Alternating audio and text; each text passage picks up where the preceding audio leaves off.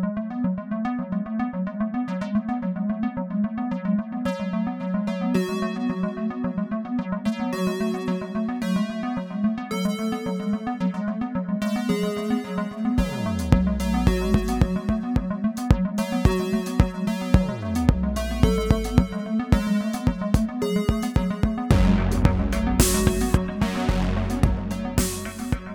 damit herzlich willkommen zu einer neuen Folge Film erfahren, der 14. Folge. Heute wieder pickepacke voll. Wir reden über Booksmart, über Black and Blue, über Wild Rose. Wild Rose, richtig. Ähm, hallo, Hi. na, wer bist du denn? ja, Ähm, geht's dir gut? Kann man schon so sagen. Kann man schon so sagen. klassifizieren. Und dir? Hast du schöne Filme geschaut? Mm, mal so, mal so, würde ich mal, mal sagen. so, mal so, interessant. Danke, mir geht's auch gut, ja. Was hast du denn für Filme geschaut? Bestimmt ganz andere. Ja, mal so, mal so. Ähm, schöner Start. Ähm, genau, wir sprechen heute, ähm, haben uns mal wieder versammelt und äh, sprechen heute über schöne Filme. Ich habe schon äh, angedeutet, über was wir sprechen. Ich weiß nicht, hast du irgendwas Bestimmtes? Willst du chronologisch vorgehen diesmal? Willst du nach Mm, Hitgröße vorgehen? Ach, lass uns doch mal ja mit dem mit dem aktuellsten Neu-Kinostart anfangen mit Booksmart und dann so schauen, einfach den Vibe fühlen, Mhm. wo es uns hinführt. Wo so. die Reise hingeht, alles Mhm. klar. Wir wir sind hier, wir sind ja halt alle, we live in a society und wir sind auf einer Reise. Das äh, ja, hätte ich nicht besser sagen können. Richtig. Äh, genau, wir haben am Freitag. Ähm, Ja, am Freitag. Am Freitag haben wir Booksmart geschaut. Den äh, heiß erwarteten Coming of Age Empowering Woman Comedy Film Wow. von Spoken like a true man. Das, ja, ist das äh, Entschuldigung. ähm, Das Regiedebüt von Olivia Wilde. mhm, richtig, genau. Ähm, starring Caitlin Dever, ist kein Doppel-E, also Dever und Beanie Feldstein. Das Ich würde immer Feldstein sagen, aber Feldstein. Ähm, genau, es geht um zwei College, äh, nicht College, Highschool ähm, Freundinnen, die, ähm, was die Plot-Synapsis, dass sie ähm, in der ganzen Schulzeit so die Nerds waren und alles für die Schule getan haben, um auf die besten Colleges zu gehen, aber dann eine Welt für sie zusammenbricht, wenn sie erfahren, dass all die anderen, die nicht so viel gelernt haben wie sie, auf die gleichen Colleges kommen. mhm. Ähm, und dann wollen sie in einer Nacht alles verändern. alle, naja, alle Party nachholen, die sie versäumt haben, sozusagen. Richtig, genau. Hast du schon gesagt, das Regiedebüt von Olivia Wilde. Mm, Was man. Die englische Subline ist lustig. Hm. Getting straight A's, giving zero F's. Finde ich besser als die deutsche. Was ist denn die deutsche? Irgendwie Scheiß auf Schule, jetzt wird Party gemacht oder so. Yep, das klingt Irgendwas richtig Plumpes. Subline, ja. Ähm, weißt du noch, dass es mal diesen Abikalypse-Film gab oder Hm. so? Ja, ha haben wir da nicht sogar auch schon mal im Podcast drüber geredet? Dachte, das, nee, Ganz, ganz am Anfang der mal. mit den jungen Schauspielern. ja, mit Nee, den den. Age-appropriate Schauspielern. Ich meinte noch einen anderen. Gab es nicht mal so einen anderen, wo Kristall auch mitgespielt hat oder so? So ein Abi. Ah ja, das ist aber irgendwie die Abschlussfahrt oder so hieß der. Ja, war- und dann Abschuss und Abschluss. Ah, äh, Ähm, genau. Ähm, kommen wir zurück zum besseren Film. ähm, genau, Booksmart ähm, von Olivia Wilde, das Regiedebüt. Es ist ja tatsächlich gar nicht, also es ist ja das Regiedebüt, aber ähm, sie wurde ja dann, ähm, sie hatte ja den Film gar nicht geschrieben, habe ich festgestellt. echt Skandalo. Nein, ist ja nicht schlimm. Ähm, sie hat ja trotzdem eine gute. Das äh, ist ja jetzt nicht ungewöhnlich, dass ein, nein, nein, nein, über, überhaupt ist ja eher ungewöhnlich, dass ein äh, Regisseur auch sein Drehbuch schreibt. Genau, aber jetzt so in Zeiten, weil wir hatten das ja schon die letzten Folgen immer mit, ähm, oh, was waren das alles? Mit hier Jonah Hill und äh, welchen Film hatten wir nochmal, wo wir Regiedebüts besprochen hatten und sowas? Mit 90s? Mit 90s, ja, ja. Und ähm, ich glaube im Zuge von Hereditary und so haben wir ja schon sehr viel über, über Regiedebüts gesprochen. Und in dem Wir sind da schon so ein kleiner Expertchen, ne? Nein, aber ich finde das, man, sollte man das schon trotzdem nochmal erwähnen, weil das, die Sachen, die wir meistens besprochen haben, sind ja wirklich immer die Autoren- und Regiedebüts gleichzeitig gewesen. Und das jetzt ist ja jetzt so eine kleine Ausnahme, weil das Drehbuch ja nicht von ihr geschrieben ist, sondern von insgesamt vier anderen Personen. Und auch schon seit, ich glaube, der erste Entwurf ist so seit 2009 in Umlauf, habe ich gelesen. Also so genau. Knowledge Bomb hier. Danke. Äh, auch ich kann äh, auf IMDb auf die wissenswerten Tabs äh, klicken und ähm, Knowledge droppen.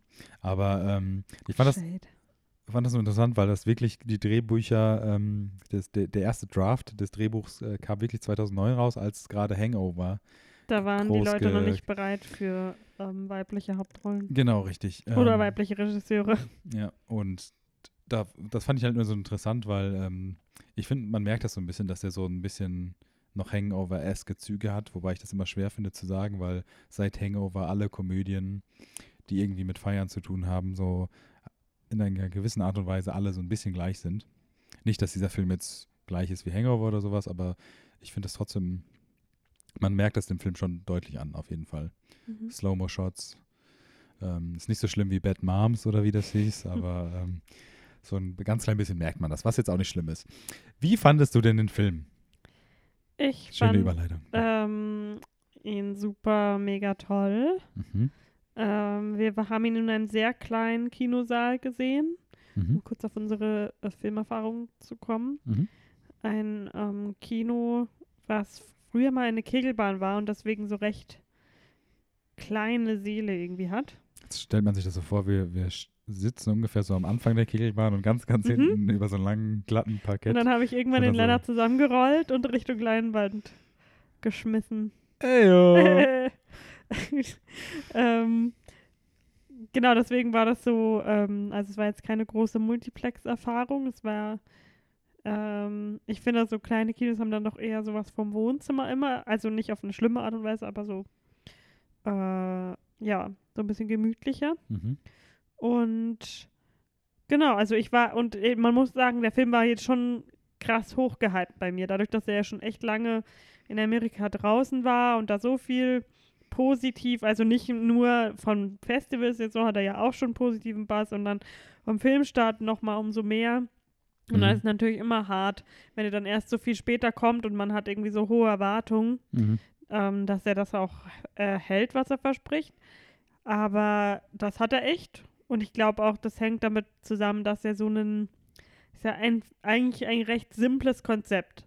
Mhm. Also das ist jetzt nicht irgendwie super um die Ecke gedacht und komplex äh, oder irgendeine große soziale Message, die da vermittelt wird, sondern es ist einfach sehr bodenständige Highschool-Freundschafts- wir beenden diesen Lebensabschnitt und beginnen einen neuen Geschichte. Mhm. Und das halt mit äh, Mädchen in der Hauptrolle, anstatt äh, vielleicht Buddies oder sexy Girls, die sich anzicken oder so.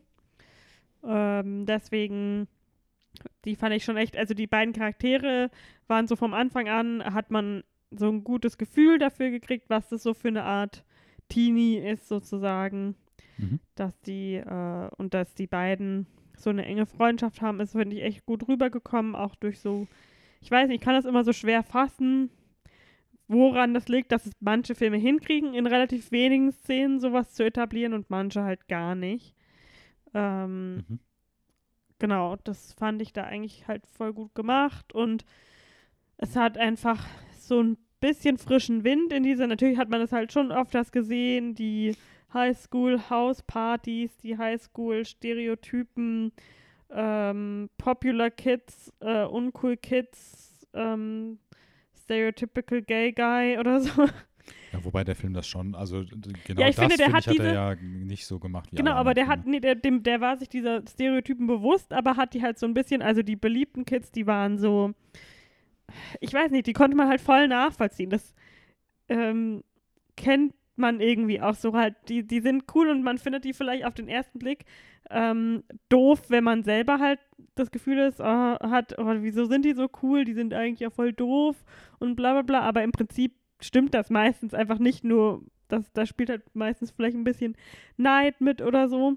Ähm, nicht, dass es jetzt die super coolen Leute unbedingt immer sein müssen, aber die sind halt, und die hatten auch alle so einen individuellen Charakter. Also das war nicht irgendwie so Mean People-Gruppe, mhm. sondern das waren einzelne Personen, die irgendwie auch, äh, ja, wo man auch für jeden irgendwie so ein bisschen ein Gefühl gekriegt hat, denen ist das wichtig, denen ist das wichtig und ähm, die halt einfach, ja, so ein bisschen lockerer drauf sind vielleicht. Mhm. Ähm, genau, also was halt so ein bisschen, finde ich, an der Grenze gekratzt hat, sind diese zwei, es gibt äh, zwei schwule Mitschüler, mhm. die so äh, etwas arg theatralisch und, aber das fand ich, also ich weiß nicht, ich fand's witzig, aber ich war mir nicht so ganz sicher, wie okay das so ist, die Darstellung. Mhm.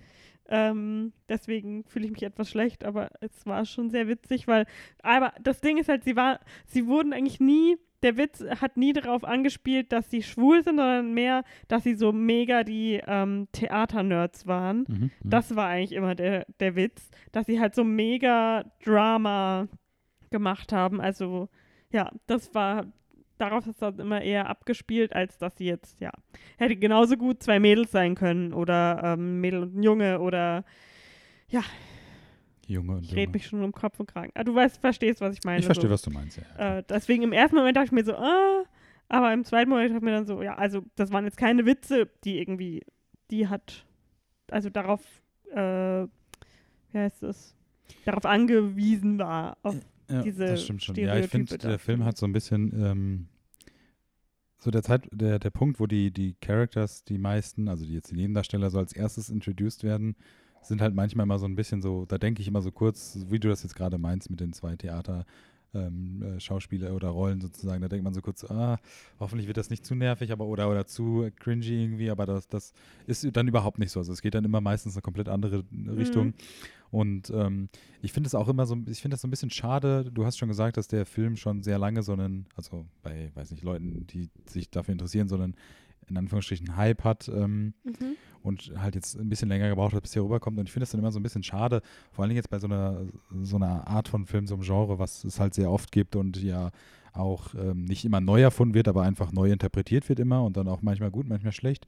Und da finde ich es immer so ein bisschen schade, dass immer auch solche Filme, also generell so diese ganze Debatte dann mit, mit ähm, Gender und sowas von solchen Coming-of-Age-Geschichten und dass das dann auch immer jetzt, ich habe das auch ganz oft jetzt gelesen gehabt, dass das dann so immer mit Superbad verglichen wird und dann so das, das Superbad mit mhm. Frauen mhm. und sowas. Und das finde ich einfach so, also jetzt nicht schade, ich meine, irgendwo klar kann man diesen Vergleich verstehen, weil es so grob dieses Genre ist, aber es hat halt meiner Meinung nach überhaupt nicht so viel damit zu tun, weil das wirklich viel auf eine ganz andere, eine ganz andere Richtung geht, der Film. Ähm, aber ähm, das nur zu diesem äh, ständig aufkommenden Superbad-Vergleich. Also das hat mich so ein bisschen gestört. Ich finde, der Film hat diesen Vergleich nicht verdient, weil er was mhm. ganz anderes ist und auch in einer einen bestimmten Art und Weise. Also don't get me wrong, ich, ich liebe Superbad, ist super lustig und aber das ist halt einfach zu lang her, so ein Film wird es halt in der Art eh nicht mehr geben und das, was Booksmart gemacht hat, ist halt einfach eine moderne Version von einem cooleren Genre oder einer cooleren Interpretation des Genres. Aber, weil ich vorhin von den Nebendarstellern gesprochen habe, möchte ich nochmal von meinen Lieblingsnebendarstellern sprechen. Skylar, ich spreche es eh falsch aus, Gisondo. Gisondo, ich, ich, weiß nicht, wie man das ausspricht. Ähm, der heißt Jared in dem Film, glaube ich, und spielt so ein bisschen dieses unpopular Rich Kid. Ähm, ah, so ein bisschen ich die. Dachte, du meinst den anderen. Nee, nee, nee, nee, ich meine schon den. Und ähm, da jetzt, wo du immer so geile Double Feature raushaust, mhm hau ich jetzt mhm. nämlich mal eins raus. Denn das beste Double Feature, was man mit Booksmart gucken kann, hast du eine Ahnung, was ich meine? Weil ich jetzt schon von dem Nebendarsteller gesprochen habe. The Millers? Fast. ich meine nämlich den besseren We Are the Millers, Vacation. Mit Ed oh, Helms. Äh, das war der gar nicht Richtig, genau, genau, genau das dachte ich nämlich auch, als ich den Film den gesehen habe, dachte ich so, ach, das ist doch der, der von ist der Spinne der auf dem, dem Rimjob. Doch, das ist der mit dem Rimjob. Ah, okay. Aber das ist nicht der Eyebrow-Kid, mm. der mhm. mit einer Spinne auf den Penis gebissen wird. So. Das ist nämlich der bessere We Are the Millers, weil We Are the Millers spielt ja der Mann von ähm, Olivia Wilde mit. Deswegen Mhm. noch das noch passendere Double Feature. Aber ähm, gut, ich, ich möchte nicht zu sehr, sehr über Vacation sprechen, aber wer den noch nicht gesehen hat, es ist wirklich ein super Wer ist der Mann von Olivia Wilde? Jason Sudeikis. Ah, der hat auch in dem Film mitgespielt.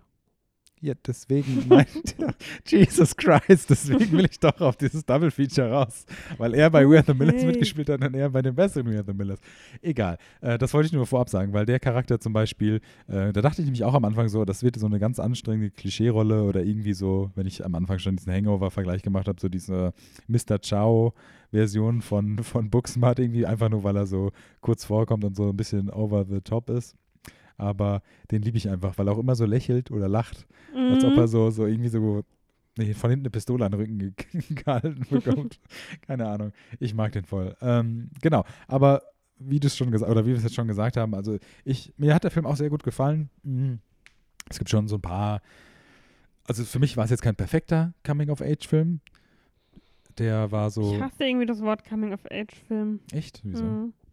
Ich weiß nicht, ich mag das nicht. Erstmal trifft es ja überhaupt nicht. Also, was heißt denn Coming of Age im Sinne von, heißt es einfach von einer Lebensphase in die nächste? Oder heißt es, ich werde erwachsen? Beides. Würde ich, also keine Ahnung, das ist natürlich so ein bisschen Interpretationssache. Ich habe das jetzt auch einfach nur Weil- mal als Begriff genommen, weil ich dachte, das trifft so die meisten Facetten davon, von diesem Mhm. Genre. Ähm, es, klar, man kann das ja auch nicht so richtig. Das ist eine Comedy, das ist eine, eine, eine, eine bei IMDb oder sowas steht sicherlich Comedy, Drama, sonst was oder sowas, keine Ahnung. Ähm, aber es ist halt so, eine- es ist klar, es ist eine klassische Komödie, die von Highschool-Schülern spielt. Also ich bezeichne sowas dann immer gerne als Coming of Age. Ich bin mir jetzt aber der genauen Definition auch nicht bewusst und entschuldige mich dafür, dass ich diesen Begriff in den Raum geworfen habe. Okay. Gut. Ähm, jedenfalls, was ich noch abschließend erstmal sagen wollte, ist, dass ich ihn rundherum einfach so ein Feel-Good-Film fand Mhm. Und ähm, einfach so die ganze Zeit happy war und ähm, weiter mit diesen Charakteren irgendwie verbringen wollte und wissen wollte, was, wie es weitergeht, was passiert. Genau. Wie Ja, hat's genau. dir denn gefallen? Ja, jetzt, was du gerade gesagt hast, das finde ich halt so interessant, weil ich finde, der Film, der war so richtig, das war so ein Feel-Good-Film. Den hast du geschaut, ähm, du, der war lustig, du hast ihn gern geschaut und der war einfach so auch, der war auch so einfach zu schauen, weißt du? Das ist so ein Film, wo du in keiner Sekunde gelangweilt bist. Das hat jetzt keine irgendwie so Längen oder sowas und vor allen Dingen jetzt für eine Comedy, auf eine Comedy bezogen ist es halt so, das war eine gute, eine gute Gag-Dichte oder wie man sagt. Also Gags, keine Ahnung, sorry. Ähm, aber also, du weißt ja, was ich meine. Also der Film war unterhaltsam, er hat nicht sich nicht gezogen, ich hatte eine super gute Zeit. Der hatte ein schönes, das machen ja sehr viele, oder das ist ja auch typisch für diese Filme, dass sie dann mal so ein bisschen so eine leichte Drama-Phase, also die ganzen. Ja, ne, aber ich fand, das den- war nie halt so ein Mega-Bummer. Nee, nee, richtig, genau. Das Aber es, das es gibt ja so diese klassische Verlaufskurve von Handlungskurven von Mhm. so einem Film. Die hält er natürlich auch immer so ein bisschen ein, aber trotzdem ist es ähm, irgendwie alles, ja, hat super viel Spaß gemacht und gemacht.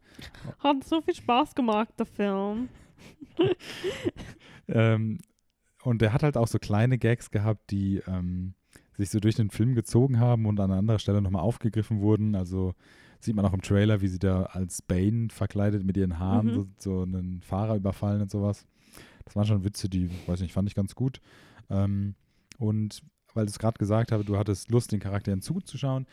Das sehe ich auch so. Jetzt hole ich wieder so ein bisschen aus, aber dass, dass man von Anfang an halt auch, also die, die der Film fängt ja schon an, du lernst in 10 Sekunden den ersten Charakter kennen und dann nach 20 Sekunden kommt der nächste dazu und du bist halt einfach sofort da drin. Also die ähm, beiden Schauspielerinnen, die machen das halt auch super. Also meiner Meinung nach wird es halt auch sehr viel von denen getragen, diese Sympathie und dass man denen das sofort abkauft und sowas.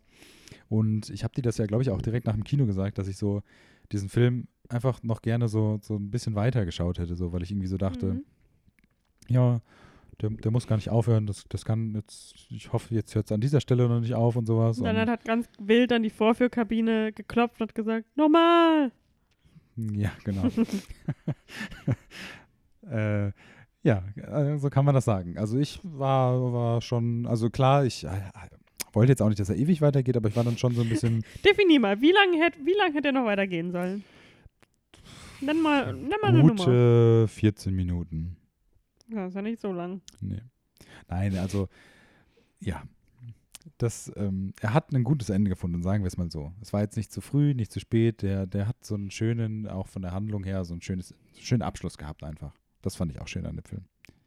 Das macht bei mir immer viel aus, wenn so Filme das Ende Mhm. verkacken oder ganz gut machen. Das, das ähm, ist eine, eine, eine gute, ein großes Ausschlagkriterium. Und ich fand auch, wenn ich jetzt schon von meinem Skylar Gisondo, was auch immer, komplett falsch ausgesprochen gesprochen habe, ich fand auch die ganzen anderen Nebendarsteller ähm, auch extrem cool. Also es waren auch sehr viele, die, weiß ich, das erste Mal so in einem richtig, in einem Film mitgespielt haben und so, also wirklich unerfahrene Schauspieler auch teilweise und auch unbekannte.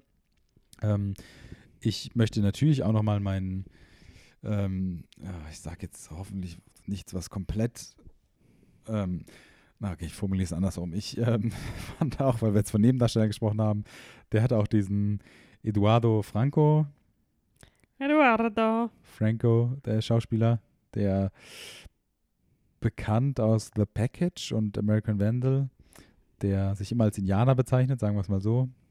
Oder in dem Film. Ähm, den mag ich auch sehr Ich und dachte, er ist Mexikaner. Äh, als Mexikaner, nicht Indianer, Entschuldigung, ich habe zu viel Apache gehört. Offensive. und ähm, einer Darstellerin, die noch in einem anderen Film mitgespielt hat, den wir heute vielleicht noch besprechen, kurz. Der Hauptdarsteller von Ma. Ich weiß den Namen nicht. Ähm, Ähm, ja, genau. Ol Olivia bestimmt. ja, Nein. wahrscheinlich. ähm, und weiß nicht, das hat irgendwie Diana Silva. die ähm, Ol Diana Silvers und diese ganze, wie die Charakter vorkommen und so dieses ganzes Verhältnis auch mit diesen Drama-Schauspielern sozusagen in dem Film. Ähm, Ich dieses ganze Verhältnis, also Who es ist is keiner und und dieser eine Gag mit dem einen Mädel, was immer dann ihr immer wieder auftaucht und sowas, das ähm, weiß nicht, das, das hatte so eine gute Mischung einfach. Also es hat, Mhm. alle waren so die perfekte Screentime so in dem Film. Also es hat nicht der eine irgendwann genervt, weil er zu lang dabei war. und So. Das hat perfekt gepasst. Können wir kurz noch ein bisschen Spoiler reden, nur das. Äh, klar, können wir machen. Okay. Willst du noch ganz, ja, obwohl das ist wahrscheinlich Spoiler dann. Ich dachte nur, bei so Komödien will man ja auch nicht zu viel von dem Ja, wollte ich alle Gags Aber ich machen. will trotzdem über die Gags reden. äh, für alle Leute, die ihn schon gesehen haben. Also machen wir jetzt Spoiler. Ja. Okay, alles klar. Ich fand diese Theater Kids so witzig, wo sie zu dieser Murder Mystery Party kommen und er ist dann so, My husband, he died. er hört gar nicht auf damit. Und der andere ist so, You're at a 10, I need you at a 2.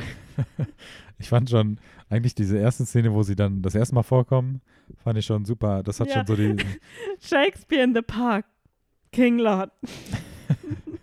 genau. Also am Anfang dachte ich halt, also wie ich es vorhin gesagt habe, so ein bisschen so, oh, das könnte ein bisschen too much werden. Aber dann kam dieser Barcelona-Gag. Ja, last summer, when I was living in Barcelona. Das ähm, ja, hat mich schon gecatcht. Oh, der war so witzig. Ja, die mochte ich, die beiden. Und man muss, äh, das so, geht auch nochmal so ein bisschen in die Kinoerfahrung ein. Also wir haben tatsächlich auch ein relativ altes Publikum gehabt, kann man sagen. Ja. Ich meine, wir sind ja Jungspunde. Das Kino Ähm. ist so ein seltsames Crossover aus Arthouse und Mainstream, finde ich. Mhm, das stimmt. Ja. Also die haben eine sehr interessante Mischung. Und ähm, man muss dazu sagen, oh, sorry, man muss dazu sagen, wir sind auch, wir haben ja schon gesagt, dass es ein kleines Kino war. Ich schätze mal, wir waren unter 20 Leute im Kino auf jeden Fall. Ja, Wahrscheinlich unter 15 ja oder so. wobei 20 vielleicht. Sagen wir mal 20. Und dann kommt so eine, eine weil Hangover-Vergleich, so eine, eine Drogentrip-Szene. Mhm. And guess So who laughed the loudest in the Kino? Also da gab es einmal einen Aufschrei neben mir vor, vor Freude. Die Szene war auch, das war halt, das ist so eine von den, also es gibt zwei Szenen, die ich so cool, einen coolen Twist auf eine alte Trope waren. Mhm, Also eine ja. Drogentritt-Szene, da war ich echt kurz, dachte ich so, oh, keinen Bock. Ich hasse das nämlich, wenn Filme das machen, dass, oh nein, wir haben aus Versehen Drogen genommen, jetzt sind wir erstmal, keine Ahnung, fünf Stunden lang Der Film Äh, musste anderthalb Stunden gehen, wir müssen noch kurz eine halbe Stunde filmen. Genau. Und sie haben das zum Glück recht wirklich nur als so einen kurzen Gag. Also ich weiß nicht, was Ja, das für Drogen waren, die innerhalb von einer halben Stunde wieder nicht gewirkt haben. Ähm, aber diese Idee, dass sie dann so sich als Puppen sehen, war erstmal Social Commentary as fuck. Mhm. Und ähm, die, die eine, wie sie dann ihre Beine so hochgeklappt hat, das war so witzig. Und auch, dass sie dann danach so rausgelaufen sind. So. Ja, das, ist, das, ist, das sehe ich nämlich auch so. Also ich hatte auch erst so ein bisschen an, das wird jetzt, also ich fand die sofort irgendwie, das fand ich lustig mit den Puppen und sowas Mhm. und wie es dargestellt wurde, als sie dann vor dem Spiegel waren, aber ich hatte dann so Angst, dass es gleich so cuttet und jemand in den Raum kommt und sie dann so, Nackt ne? da ja, ja, so nach dem Motto irgendwie, da dachte ich aber, das hat der Film schon clever äh, umschifft, sage ich mal so. Das hat mir auch sehr gefallen, ja. Genau, das fand ich gut. Und die Szene, wo sie auf diese Party kommen und so diese klassische, sie sieht ihren Crush und dann in ihrer Fantasie Ja, das war ganz nett. So rennen sie quasi aufeinander zu und sind in Love. Aber sie, das da war einfach mein Musical-Fangirl. Mhm. Das, ich konnte mich darin so sehen, dass es einfach wäre für mich auch genau wie diese Szene ideal ausspielen würde. So eine richtig cheesy Musical-mäßige Nummer. Also sie haben nicht gesungen, aber sie haben sehr Mhm. viel getanzt. Ja. Und sehr, es war sehr unerotisch, also sehr wirklich eigentlich nur ästhetisch. Da dachte ich so, yes, das ist, das ist mein Ding. Und das fand ich auch eine halt so süße Art und Weise, diese langweilige Trope irgendwie aufzupeppen Mhm. und halt voll passend zu machen für die Charaktere. Ähm, das fand ich schon echt cool. Ich fand auch, der Film ähm, hat das so schön gemacht, weil das ist so eine Mischung ja aus Comedy, Coming of Age, whatever wir jetzt alles gesagt haben. Und er hat natürlich auch so ein bisschen so diese Drama-Elemente. Und am Ende, ich will jetzt nicht, auch wenn wir Spoiler-Teil sind, ganz genau spoilern, aber ähm, Wieso nicht? weil. Okay. Ähm, weil man es nicht muss und dann äh, sparen wir es den Leuten. Okay. Äh, und ich fand das so schön, ähm, so, ja, bewegend, würde ich mal schon fast sagen, dass du so von diesem High, was du in diesem Film hast, dann so ganz schnell zu so einem Low kommen kannst. Mhm. Und dieses, die, also du weißt ja, von welcher Szene ich spreche, die dann halt nach der Fantasie-Film, also nicht an, im Ansch direkten Anschluss, aber ne, du weißt ja, was ich, auf was ich hinaus will. Und das fand ich super schön, weil das so, also nicht schön, aber das war so, das war so ein richtiger Rollercoaster of Emotions, Mhm. weil du dich so richtig für die Charaktere freust, weil es wirkt alles so, ja, als wäre es irgendwie anders und du erwartest jetzt nicht, dass es so ein Klischee-Wendung gibt und es gibt es gibt's auch nicht, aber ähm, weiß nicht, das hat Ab- so, das war, also natürlich es hat man irgendwo gewusst, dass es nicht so happy enden kann, wie es angespielt wird. Aber mir war das auch klar in dem Moment, wo er gesagt hat, bleib genau da, bleib Ja, genau da. Das ist so Klar, logisch. Classic. Ja, genau, du weißt, was das kommt. never Aber- gonna come back. Genau, aber trotzdem hat der Film das auch meiner Meinung nach gut gemacht, weil er diese Szenen auch zugelassen hat. Also du hast auch diese, diese, diese mir rutscht das Herz in die Hose Szenen gehabt und ohne, dass das dann sofort mit einem Gag ungefähr aufgelöst werden muss, äh, Mhm. direkt aufgelöst werden muss. Das war halt, der hat das auch einfach sacken lassen und dann auch dieses Streitgespräch zwischen, oder die, den Konflikt, den die beiden dann halt haben, der wird halt auch einfach so dargestellt. Da wird dann nicht irgendwie am Ende ihren eine Flasche an den Kopf geworfen oder sowas. Also das ist halt einfach, das ist halt real so. Das sind halt dann schöne Emotionen, die der Film halt auch wirklich, wirklich gut und ähm, wirklich überzeugend auch, auch die beiden Schauspielerinnen, super rüberbringen. Mhm. Ja, Und auch die, ähm, ja, ja, ich, ja. Äh, Der Film hat sehr viele schöne Szenen und auch wirklich schöne und lustige und ähm, emotionale Sachen. Und das war ein schönes Mischmasch. Eine schon, schöne bunte Tüte. Ja, und es war halt natürlich auch echt schön, dass sie das so, dass sie, eine Freundin war ja lesbisch, ist ja auch im Trailer und alles ist jetzt, das fand ich halt schön, dass das so mal einfach so gegeben war und nicht so ähm, dritter Akt Twist, ah, aber sie ist lesbisch, Ja, genau. so, sondern dass es einfach halt, ja, und ja, das, keine Ja, Ahnung, das genau, ist das so ist eine halt auch mal- runde Sache einfach. Genau, auch wenn Leute das dann natürlich immer so sehen, als das ist jetzt nur deshalb so cool, weil das so auf, auch so gezwungen so gemacht ist, finde ich, das finde ich Quatsch. Ich finde es auch einfach schön, dass man das einfach mal so als gegeben solche Sachen irgendwie darstellen kann. Hast du das auch beim Wissenswerten gelesen, dass es auf irgendeiner Airline haben sie die Szenen aus dem Film Das, rausgeschnitten? das habe ich auf Twitter mitbekommen, als das war. Da hat jemand das getweetet an Olivia Wilde, aber das hat sich schon wieder, also die Luft. Äh, Ja, genau, die haben es wieder zurückgezogen. Aber wie wie es dazu überhaupt kam, ist mir einfach ein Rätsel, weil es ist ja jetzt nichts ähm, Grafisches oder so. Also, Ja, ich verstehe natürlich auch so ein bisschen die Kontroverse, aber es ist ja super bekannt, dass Airlines Filme super krass cutten. Also es gibt Mhm. ja eine Airline- Airline-Version von Deadpool, die noch nicht mal PG-13 äh, ist. Also das ist halt so, das ist halt so Standard. Also ich also mich wundert das jetzt nicht, ich weiß jetzt nicht, im direkten Vergleich gibt sich, wird sich sicherlich ein Film finden, wo eine Heterosex-Szene, und das ist ja noch nicht mal eine explizite Sexszene, aber wo was, was nicht rausgekattet ist oder sowas, aber das hat mich jetzt nicht so schockiert. Es ist natürlich schade, dass es rausgekattet wurde, keine Mhm. Frage, und es ist auch gut, dass sie es dann wieder reingemacht haben, weil es nichts Schlimmes oder Verwerfliches ist, aber mich hat das an sich jetzt nicht gewundert, dass das passiert ist. Weil ich habe mich nur gerade gewundert, ich das eine Mal, als ich äh, auf einem Flieger war, wo man auch wirklich Filme schauen konnte, Mhm. ähm, da habe ich mal The Shining angefangen zu schauen. Das ist der Grund, warum ich nie The Shining fertig geschaut habe, weil dann irgendwann ich, du hast ihn glaube ich nicht gesehen, ne? Doch. Okay. Da kam doch irgendwann diese alte Frau, also die junge Frau, die dann Ja, alt wird ja. aus der.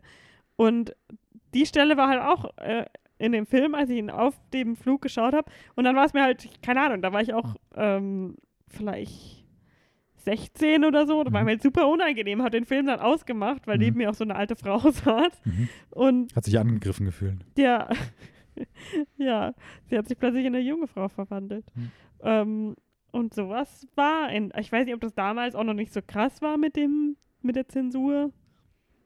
Weiß ich jetzt auch nicht, keine Ahnung. Oder ob das auf internationalen Flügen ist an, als auf nationalen. Ja. Ah, Das sind Fragen, die wir heute nicht beantworten werden. Das äh, ist wahrscheinlich so, ja. Okay, sollen wir zum nächsten Film kommen? Oder hast du noch abschließende Worte? Ähm, ich ich würde mich jetzt auch nur noch wiederholen, aber ich mache es trotzdem. Ich äh, habe ja schon gesagt, dass ich diese ganzen. Ähm, ich möchte einfach nochmal sagen, also ich finde diese Metapher eigentlich, glaube ich, ganz passend, dass du ins Kino gehst, dir für 10 Euro eine gemischte Tüte holst und dann einen Film bekommst, der so eine richtig gute gemischte Tüte ist. Weißt du? Kennst du das, wenn du früher zum Kiosk. Ja, jetzt wird schon okay, alles klar, Lena macht Aber eine das- scheiß Metapher. Der Fehler an der Metapher ist, dass gemischte Tüten im Kino mal scheiße sind. Ja, deswegen will ich ja auch nicht auf Kinos hinaus, sondern früher äh, Coming of Age. Erinnerst du dich damals, als du Kind warst und zum Kiosk gegangen bist oder zum Späti und dir für 5 Mark Nach der Schule zum Späti um eine Nacht.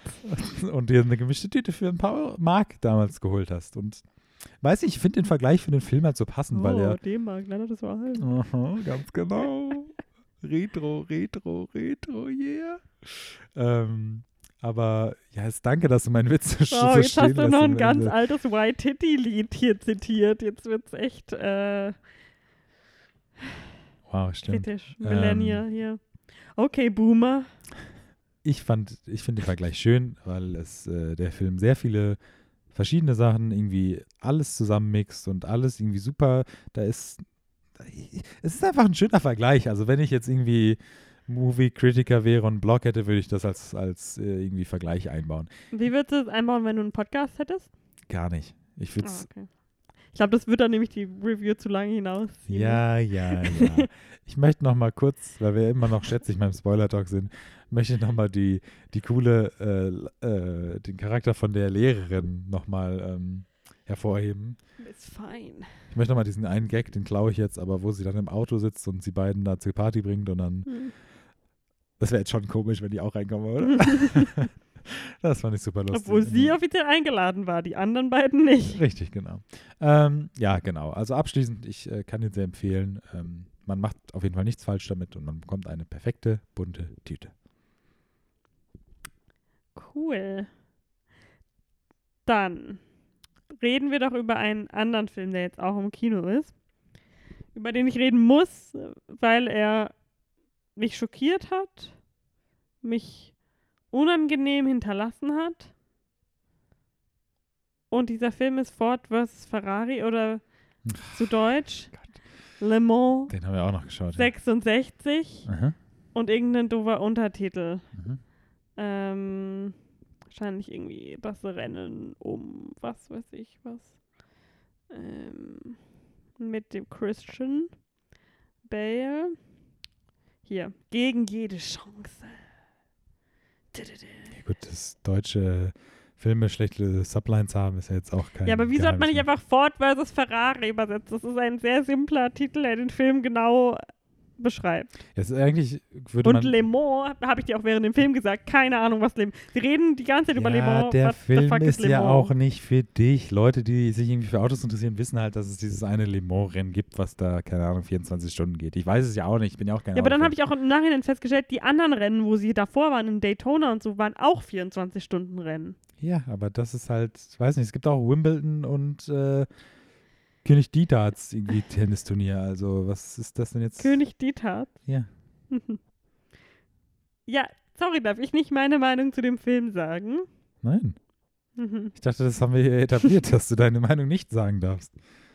Also, es ist ein Film ähm, von dem Regisseur James Mangold. Mhm, richtig. Ach, sprech, sprech mal Namen aus wie, ach, den mag ich ja eigentlich. Oh, jetzt kommt's nämlich. Jetzt, jetzt nämlich. Jetzt schaut es nämlich erst nach, weil es nicht weiß. ja, Night and Day, mein Lieblingsfilm. Der einzige Film, den ich mochte, den er gemacht hat, ist ähm, Logan. Wobei ich, ich kann mir vorstellen, dass ich Girl Interrupted mag, aber ich habe ihn noch nie geschaut. Ich habe Walk the Line nicht gesehen, ich gebe es zu. Jedenfalls ist das von äh, James Mangold, dem Regisseur. Ja. Mit, ähm, willst du seinen Namen sagen? Christian Bell. Den anderen? Nein, ich mache keinen äh, Witz davon mit Matt Damon. Aber du kannst es so gut. Ich weiß. Aber das hebe ich mir für eine andere Folge auf. Okay, das Matt Damon Special. Mhm. Ähm, Coming soon. Und meiner Meinung nach immer ein Garant dafür, dass der Film eher so ne, ist ähm, John Bernthal. Wieso das denn? Ich mag den nicht, der ist mir zu schmierig. Zu schmierig. Ja, Also, okay, wenn ich irgendwas jetzt erwartet hätte, was du sagst, wäre es bestimmt nicht, dass er zu schmierig ist. Aber doch, okay. der sieht immer irgendwie so ein bisschen nass aus, finde ich. Okay. In Windows wenn- mochte ich ihn, da ist er aber auch relativ früh gestorben. Aber wenn es ein Skarsgård wäre, könnte das so nass sein, wie du willst, oder? Ja, natürlich. Ja. Skarsgård can do no wrong. Ja, aber, ja, okay. Oh, den Skarsgård, den hätte ich mir, egal welchen, hätte ich mir in dem Film gerne angeschaut, wie er im Auto rumfährt. Hm. Jedenfalls, es geht in dem Film um ähm, Carol Shelby und Ken Miles. Mhm. Ähm, und zwar, der Ken Miles war ein sehr bekannter Motorsportler, ein bekannter Auto. Wie nennt man denn diese Art von? Also es gibt ja, ich weiß, dass es Formel 1 gibt und NASCAR, aber 24-Stunden-Rennen, wie nennt man? Gibt es dafür einen, Rennfahrer. einen berühmter Rennfahrer? Gott, okay. Ja, keine Ahnung. Dann fasst du den Film mal zusammen. Ich habe das eh nicht alles gecheckt, so richtig, was passiert ist. Aber Hauptsache hey. Irgendwas mit Ford und ich habe auch Wow, ehrlich also gesagt komm, also so viel Nein, hast du ja von ich habe nicht, ja, das, dann hilf mir doch jetzt mal. Also, Matt Damon spielt diesen Carol Shelby Mhm. und der war mal Das ist der, Rennfahrer. der, Ganz am Anfang, dann geht er ja doch zum Arzt ja. und erfährt, dass er nie wieder Rennen fahren darf, weil er das, das liegt, ja- Herzprobleme das liegt hat. ja dann so ein bisschen in der Vergangenheit schon. Er war der erste und einzige bis dato Amerikaner oder, oder nicht, weiß ich nicht, Europäer oder sowas, der dieses Le Mans gewonnen hat. Der Shelby. Ja, deswegen, Ah. ja, deswegen ist er ja auch so Fame. Al- Also der ist ja schon Jetzt berühmt habe ich mich immer gefragt, und warum alle deswegen den wird so er ja von, von Ford und so weiter. Das wird auch in dem Film mehr Aber der gesagt. hat doch dann irgendwie aber auch äh, verkauft der Autos, was ist sein Job dann? Ja, ja, er ist halt berühmt geworden dadurch, dass er das Ja. ist und er hat dann seine eigene So Werkstatt. Manufaktur, Werkstatt, was auch immer, dass er seine eigenen Autos So. Aber es scheint ihm ja Also- nicht so gut zu gehen, weil er die ganze Zeit Autos verkauft, die er nicht verkauft. Also der sagt irgendwie Geld ein, aber gibt den Leuten nie die Autos. Das habe ich auch nicht verstanden. Naja, weil die Leute zu ihm kommen, weil sie Fan von ihm sind und einfach nur irgendein Auto wollen. Das deswegen ist ja die Parallele, Par Parallele zu Christian Bale in der Werkstatt, wo dieser Typ kommt mit diesem super teuren Auto, was er nicht fahren kann. Mhm. Und er hat halt Leute, die einfach Fan von ihm sind, Autos haben wollen, super tolle, aber auch kein Auto fahren können. Und er sich halt schwer tut, das zu verkaufen. Genauso wie Christian Bale sich schwer tut, diese Autos für diese Leute zu reparieren. Aber der Shelby ist nicht reich. Also so wie das für mich rübergekommen ist, ist er irgendwie, ist er irgendwie arm. Wieso? Also nicht arm, aber er hat es schwer gerade. Also er weiß irgendwie nicht so richtig. Er, er, er ist ja schon froh, dass dann Ford auf ihn zukommt, weil das halt ein Geld reinbringt. Ja, natürlich, es sind aber auch Unmengen Summen, die da reinkommen, aber ich glaube, er freut sich halt dafür, weil er halt was wieder dafür machen kann für dieses Rennen, was er nie wieder fahren kann. Also, Okay. also ich fand den Film. Ich will die Handlung noch weiter. ja, echt, du hast mir Ich doch gerade das Wort. Okay, alles klar. Ja, ich, nein, ich will jetzt mit, dass du mir Fragen Okay, beantwortest, machen damit ich die Handlung verstehe. Mal nach Zahlen machen wir jetzt die Story für euch. Also, und dann kommt Ford, weil ähm, Ford, Ford geht's nicht gut. Jetzt, oder? Ja, der ist ja in dem Werk und sagt, dass das Werk schließt und jeder jetzt erstmal nach Hause gehen soll und mit einer Idee zurückkommen soll. Aber Ford danach, wo dann er sagt, Ferrari macht so tolle Rennautos, sagt er, ja, aber Ford ist, hat, macht so und so viel und so und so viel Umsatz und so und erweckt den Eindruck, dass es Ford nicht schlecht geht. Ja, aber du, du hörst dann ja deine, du siehst ja dann deine Präsentation von deinem Lieblingsnebencharakter John John Marketingman Bernthal. Bonthal, äh, wie er erklärt, dass die Generation, das ist ja das Generationenproblem, was Ford dann darstellt.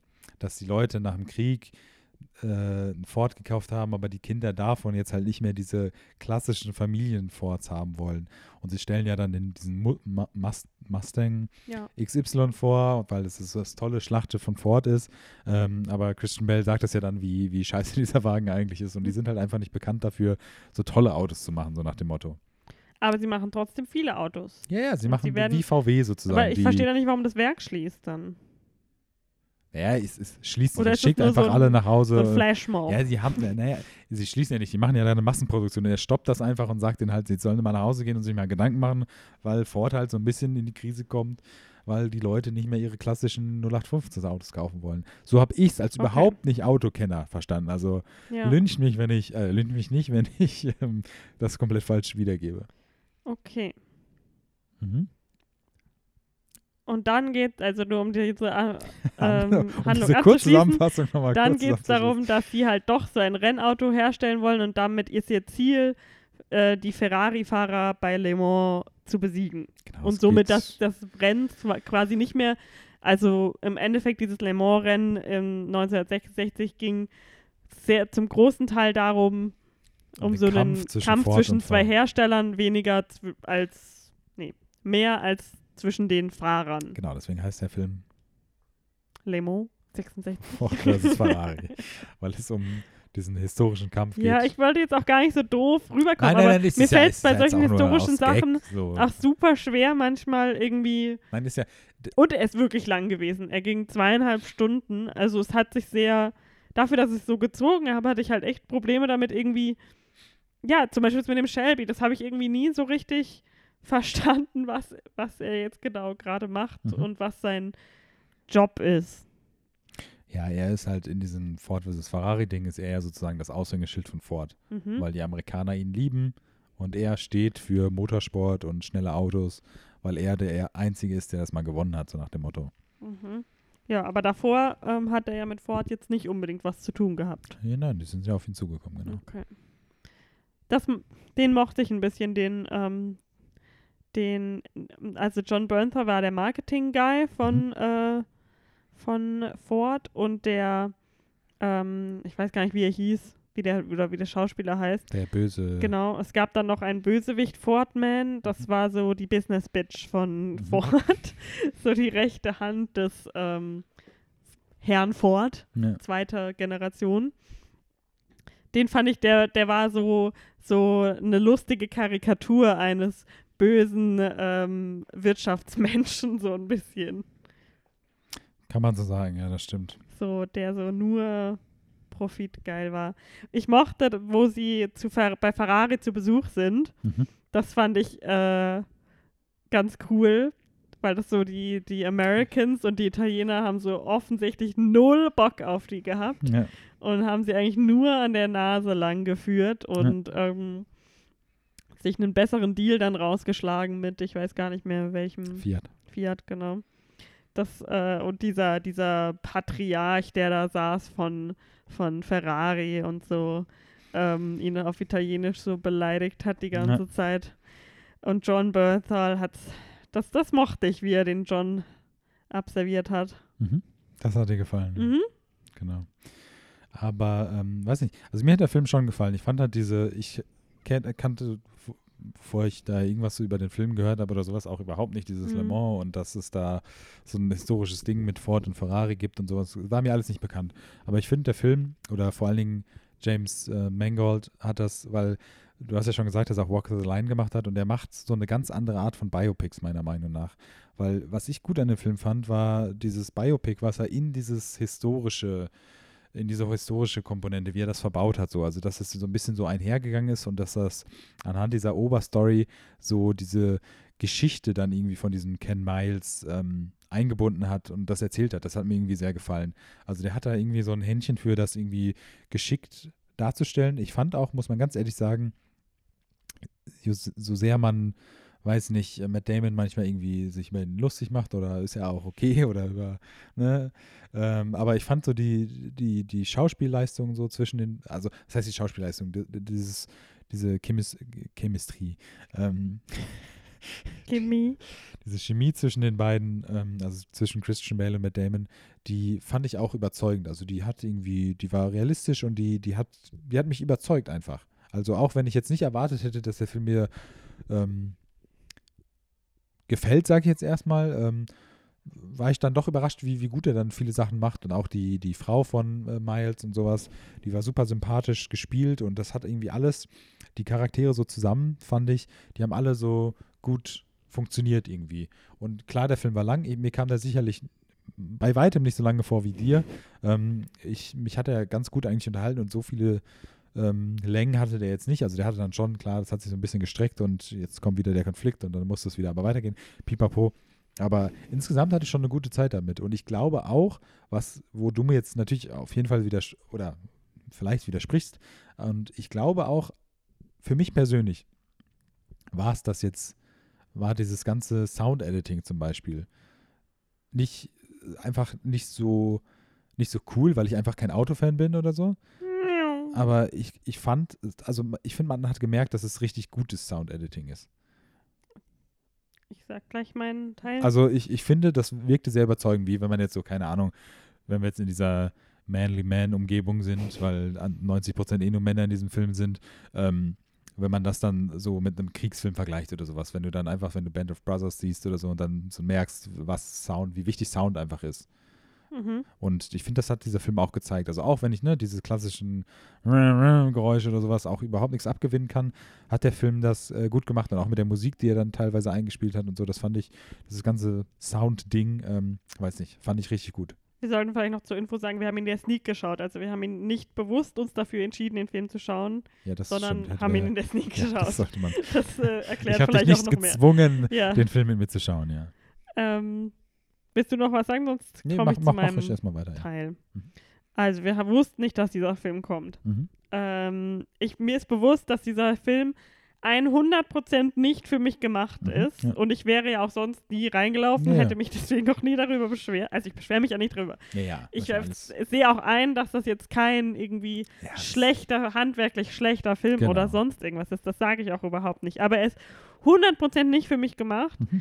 Es ist einfach so, dass für mich Motorsport ist eine Sache, die ich nicht verstehe. Mhm. Ist für mich unnötig. Ich Seh- seh auch sehe so, überhaupt ja. Appeal. Ich finde nichts schlimmer als schnelle Autos. Ich hasse Raserei. Ich habe kein, ich, ich krieg davon kein gutes Gefühl, schnell mit irgendwas, mit irgendeinem Verkehrsmittel zu fahren. Ich verstehe aber, dass das, ähm, also es ist für mich kein fremdes Konzept, dass, äh, warum Menschen das faszinierend finden könnten, dass man sich irgendwie so schnell wie möglich durch den Raum bewegt. Das, das verstehe ich schon und dieses Mensch-Maschine-Ding. Ja. Aber für mich persönlich ist es halt so, holt mich gar nicht ab Mhm. und ist eher was, was ich sogar abschreckend finde. Also das ist, ich bin gar kein Adrenalin-Junkie oder irgendwas, das gibt mir nix. Ja. Ähm, deswegen, aber genauso ist mir auch bewusst, dass wenn ich jetzt zum Beispiel sage, ich liebe Musicals, dass andere Leute sagen, what the fuck, kein Mensch braucht Musicals auf dieser Welt, es äh, gibt mir gar nichts. Also verstehe, ich will das Ich nur verstehe, du klarstellen, meinst, dass ich jetzt äh, nicht sagen will, dass das keiner genießen kann. Ähm, ich sage das jetzt nur meine, meine Meinung aus, von meiner Sichtweise als jemand, der dafür überhaupt kein Fable hat. Ähm, ich fand ihn viel zu lang Mhm. Und ähm, also eine Sache, die ich irgendwie ganz amüsant fand, ist Ken Miles war äh, Brite Mhm. ähm, und seine Frau auch. Und in dem Film, die haben die wirklich so übelstes Dorf britisch reden lassen gefühlt. Also so wirklich so, ich kann das gar nicht nachmachen. Mhm. Aber manchmal war es echt schwer, die zu verstehen, fand ich auch. Weil die so Ja. krass, äh, Britisch-britisch halt gesprochen haben. ja, so Bugger, ey, whatever. Ja, hat halt so, whatever. hat er auch immer seinen, seinen schwarzen Tee gemacht mit Milch und Sugar und so. Ja. Das war schon. Ja. Ich, ich Hat, natürlich, nicht. hat natürlich Pluspunkte bei mir gewonnen. Christian Bale ist, finde ich, auch immer schwierig. Manchmal passt, manchmal passt nicht. Hier war es mir jetzt irgendwie zu Christian Bale. Mhm. Er hat wahrscheinlich gehört, warte, wie viel hat dieser Mann gewogen? Say no more. I'll do it. Und ähm, dann hat er nichts mehr gegessen, bis die Kamera liefen. Kameras liefen. Wird- Ähm, Wird eigentlich Christian Bell manchmal mit Nick Cage so in einen Raum geworfen? die beiden zusammen Also wird das, wird die beiden so oft verglichen, was so sich hereinversetzen in so Rollen betrifft oder sowas und so. Nicht, dass ich wüsste. Willst du damit anfangen? Nö, nö. Ja, nö. Ich wollte es mal in den Raum werfen. Ähm, genau. Und ähm, also äh, für mich ist einfach auch schon die Idee, dass man einen Film, weil es ja wirklich natürlich dann am Ende auch ein langer Teil des Films bei diesem Rennen spielt, ein Rennen, was 24 Stunden lang in einem Kreis geht, ist für mich auch einfach ein Konzept, was ich nicht wirklich verstehen kann. Dass das irgendwie, dass es jemals existiert hat, dass das interessant ist und ähm, dieses, der Film, also ich verstehe, dass es für so Liebhaber davon oder ähm, generell Autoliebhaber interessant sein kann, wo sie dann auch so wirklich so detailliert sagen und dann in der Kurve muss ich dann da runterschalten und dann ist es der Perfect Lap, wenn ich das so und so mache. Mhm. Also sein Sohn fand ich mega, mega gut. Mir ist aufgefallen, ich mag viele seiner Werke. Sein Sohn Noah Jupe oder so heißt der Ja, ja. Schauspieler, hat bei Quiet Place den einen Sohn gespielt und ähm, bei noch was, was wir letztens geschaut haben, hat er mitgespielt. Äh, der war echt, der war süß so in dem Film. Der hat das, der hat das gut gemacht. Hatte der auch nicht zu anstrengendes Englisch gesprochen? Ähm, nee, das fand ich nämlich komisch. Der hat nämlich gar nicht so einen krassen Dialekt gehabt oder einen Akzent. Das hat dann irgendwie nicht so ganz zusammengepasst zu den Eltern, die sich so mega ähm, anbrieten. Äh, genau, aber jedenfalls verstehe ich und es war halt auch mega viel Autoteile-Talk oder so, Mhm. wo mir auch teilweise das Vokabular also wirklich gefehlt hat. Mhm. Ähm, und was mich aber auch ehrlich gesagt nicht wirklich interessiert hat. Und diese ganzen Testfahrten und so und diese Anspielung auch schon am, am Anfang so, ja, ähm, dass man halt da theoretisch sterben kann. Mhm. Ähm, dass sie zwar immer so brandsichere Suits anhaben, aber wenn man halt nicht rechtzeitig aus dem Auto rauskommt und es anfängt zu brennen, man dann verbrennt. Das dann auch so ist, wie auch der echte Ken Miles dann gestorben ist. Ähm, das ist halt irgendwie so, ich weiß nicht, das war so ein bisschen plump, finde ich, wie sie das so vorher so eingebaut haben in den Film. Foreshadowing. Ja. Und ähm, ja, der komplette Autotalk, ich, dies, nee, und dieses Testen, wie schnell das Auto sein muss und so. Und jetzt zum Sound. Also irgendwie, ich habe das Gefühl, das ist ein, das ist auf jeden Fall ein Me-Problem. Mhm. Das, da, ich weiß nicht, andere finden das wahrscheinlich gar nicht so. Aber irgendwie hat mich der Sound richtig unangenehm berührt. Also ich mag das auch wirklich, wirklich, wirklich nicht so auf der Straße, wenn irgendjemand schnell an mir vorbeifährt. Das gibt mir meistens schon so einen Schauer über den Rücken. Und in dem Film war natürlich ein ganz großer Teil, dass man entweder wirklich laut Autos gehört hat oder sie konstant im Hintergrund gehört hat. Mhm. Es ging halt schon viel darum, um Autos, um fahrende Autos, die man hört. Das, also das ist ja bestimmt schwer im Sounddesign irgendwie darzustellen, die Bewegung durch den Raum. Aber irgendwie hat mich das total falsch berührt. Mhm. Und ich habe ja, da hast du ja mitgekriegt, teilweise, ich musste mir echt die Ohren einfach zuhalten, weil ich mich so unangenehm gefühlt habe. Das hat, das hat nichts anderes in dem Film gemacht. Das war alles nur durch den Sound, der mich irgendwie so richtig, so wie manchmal Songs in Filmen, wo wir vielleicht auch gleich zu kommen, einem so ein richtig gutes Gefühl geben und so dich emotional machen, dich mitnehmen oder auch einfach ein Score das macht. so hat mich das Geräusch von diesen Motoren irgendwann richtig so ausgelaugt, weil es Mhm. halt auch echt so lang ging und immer wieder. Und ich konnte es, irgendwann hat es mich richtig fertig gemacht, dieses konstante Motorengeräusch. Das ist einfach nichts, womit ich irgendwie positive Dinge verbinde. Und ich weiß nicht, irgendwas mit der Frequenz hat mich total gestört. Aber ich, äh, ja, das, ich nehme das ganz auf mich, dass das irgendwie mein persönliches Ding ist. Ähm, wo, ich glaube dir auch, wenn du sagst, dass du das Sounddesign total gut fandest, ähm, In dem Zusammenhang fand ich das halt gut, weil ich finde, wie du das jetzt gesagt hast, dass das so, so anstrengend für dich war und sowas. Ich finde, für mich wirkte es, also wie gesagt, kein Autoliebhaber, keine Ahnung von Autos oder sowas, aber für mich wirkte es halt auch anstrengend an Stellen, wo es auch anstrengend sein sollte. Also bei diesem 24-Stunden-Rennen, wo dann immer, je länger das Rennen ging, umso, umso anstrengender wirkte die Musik auch. Also klar auch umso spannender und sowas, aber das hat das so auch unterstützt, diese, ja, aber bei mir hat es mich halt echt übermannt Ja, ist ja irgendwann. okay. Also ich hatte dann auch keine, keinen Spaß mehr so richtig daran. Äh, ja, deswegen. Ja, geschädigt durch die meine- Stadt, wo du aufgewachsen bist, könnte man sagen. Ja, also Raser gibt es ja wohl überall. Du willst Stress machen, aber geschädigt noch. Geschädigt noch von meiner Fahrschulzeit oder so. Ja. Nein, ähm, was, wie gesagt, ich will jetzt auch überhaupt nicht irgendwie versuchen, Autosport zu erklären, weil, obwohl ich das nicht. Ähm, aber ich glaube, die Faszination, die der Film auch, glaube ich, für Autoliebhaber gut darstellt, ist halt dieses, mh, wie dieser Miles das dann auch die ganze Zeit erklärt, dass es darum geht, so perfekt, also so perfekt kann man es nie machen, aber es geht darum, so perfekt wie möglich zu machen.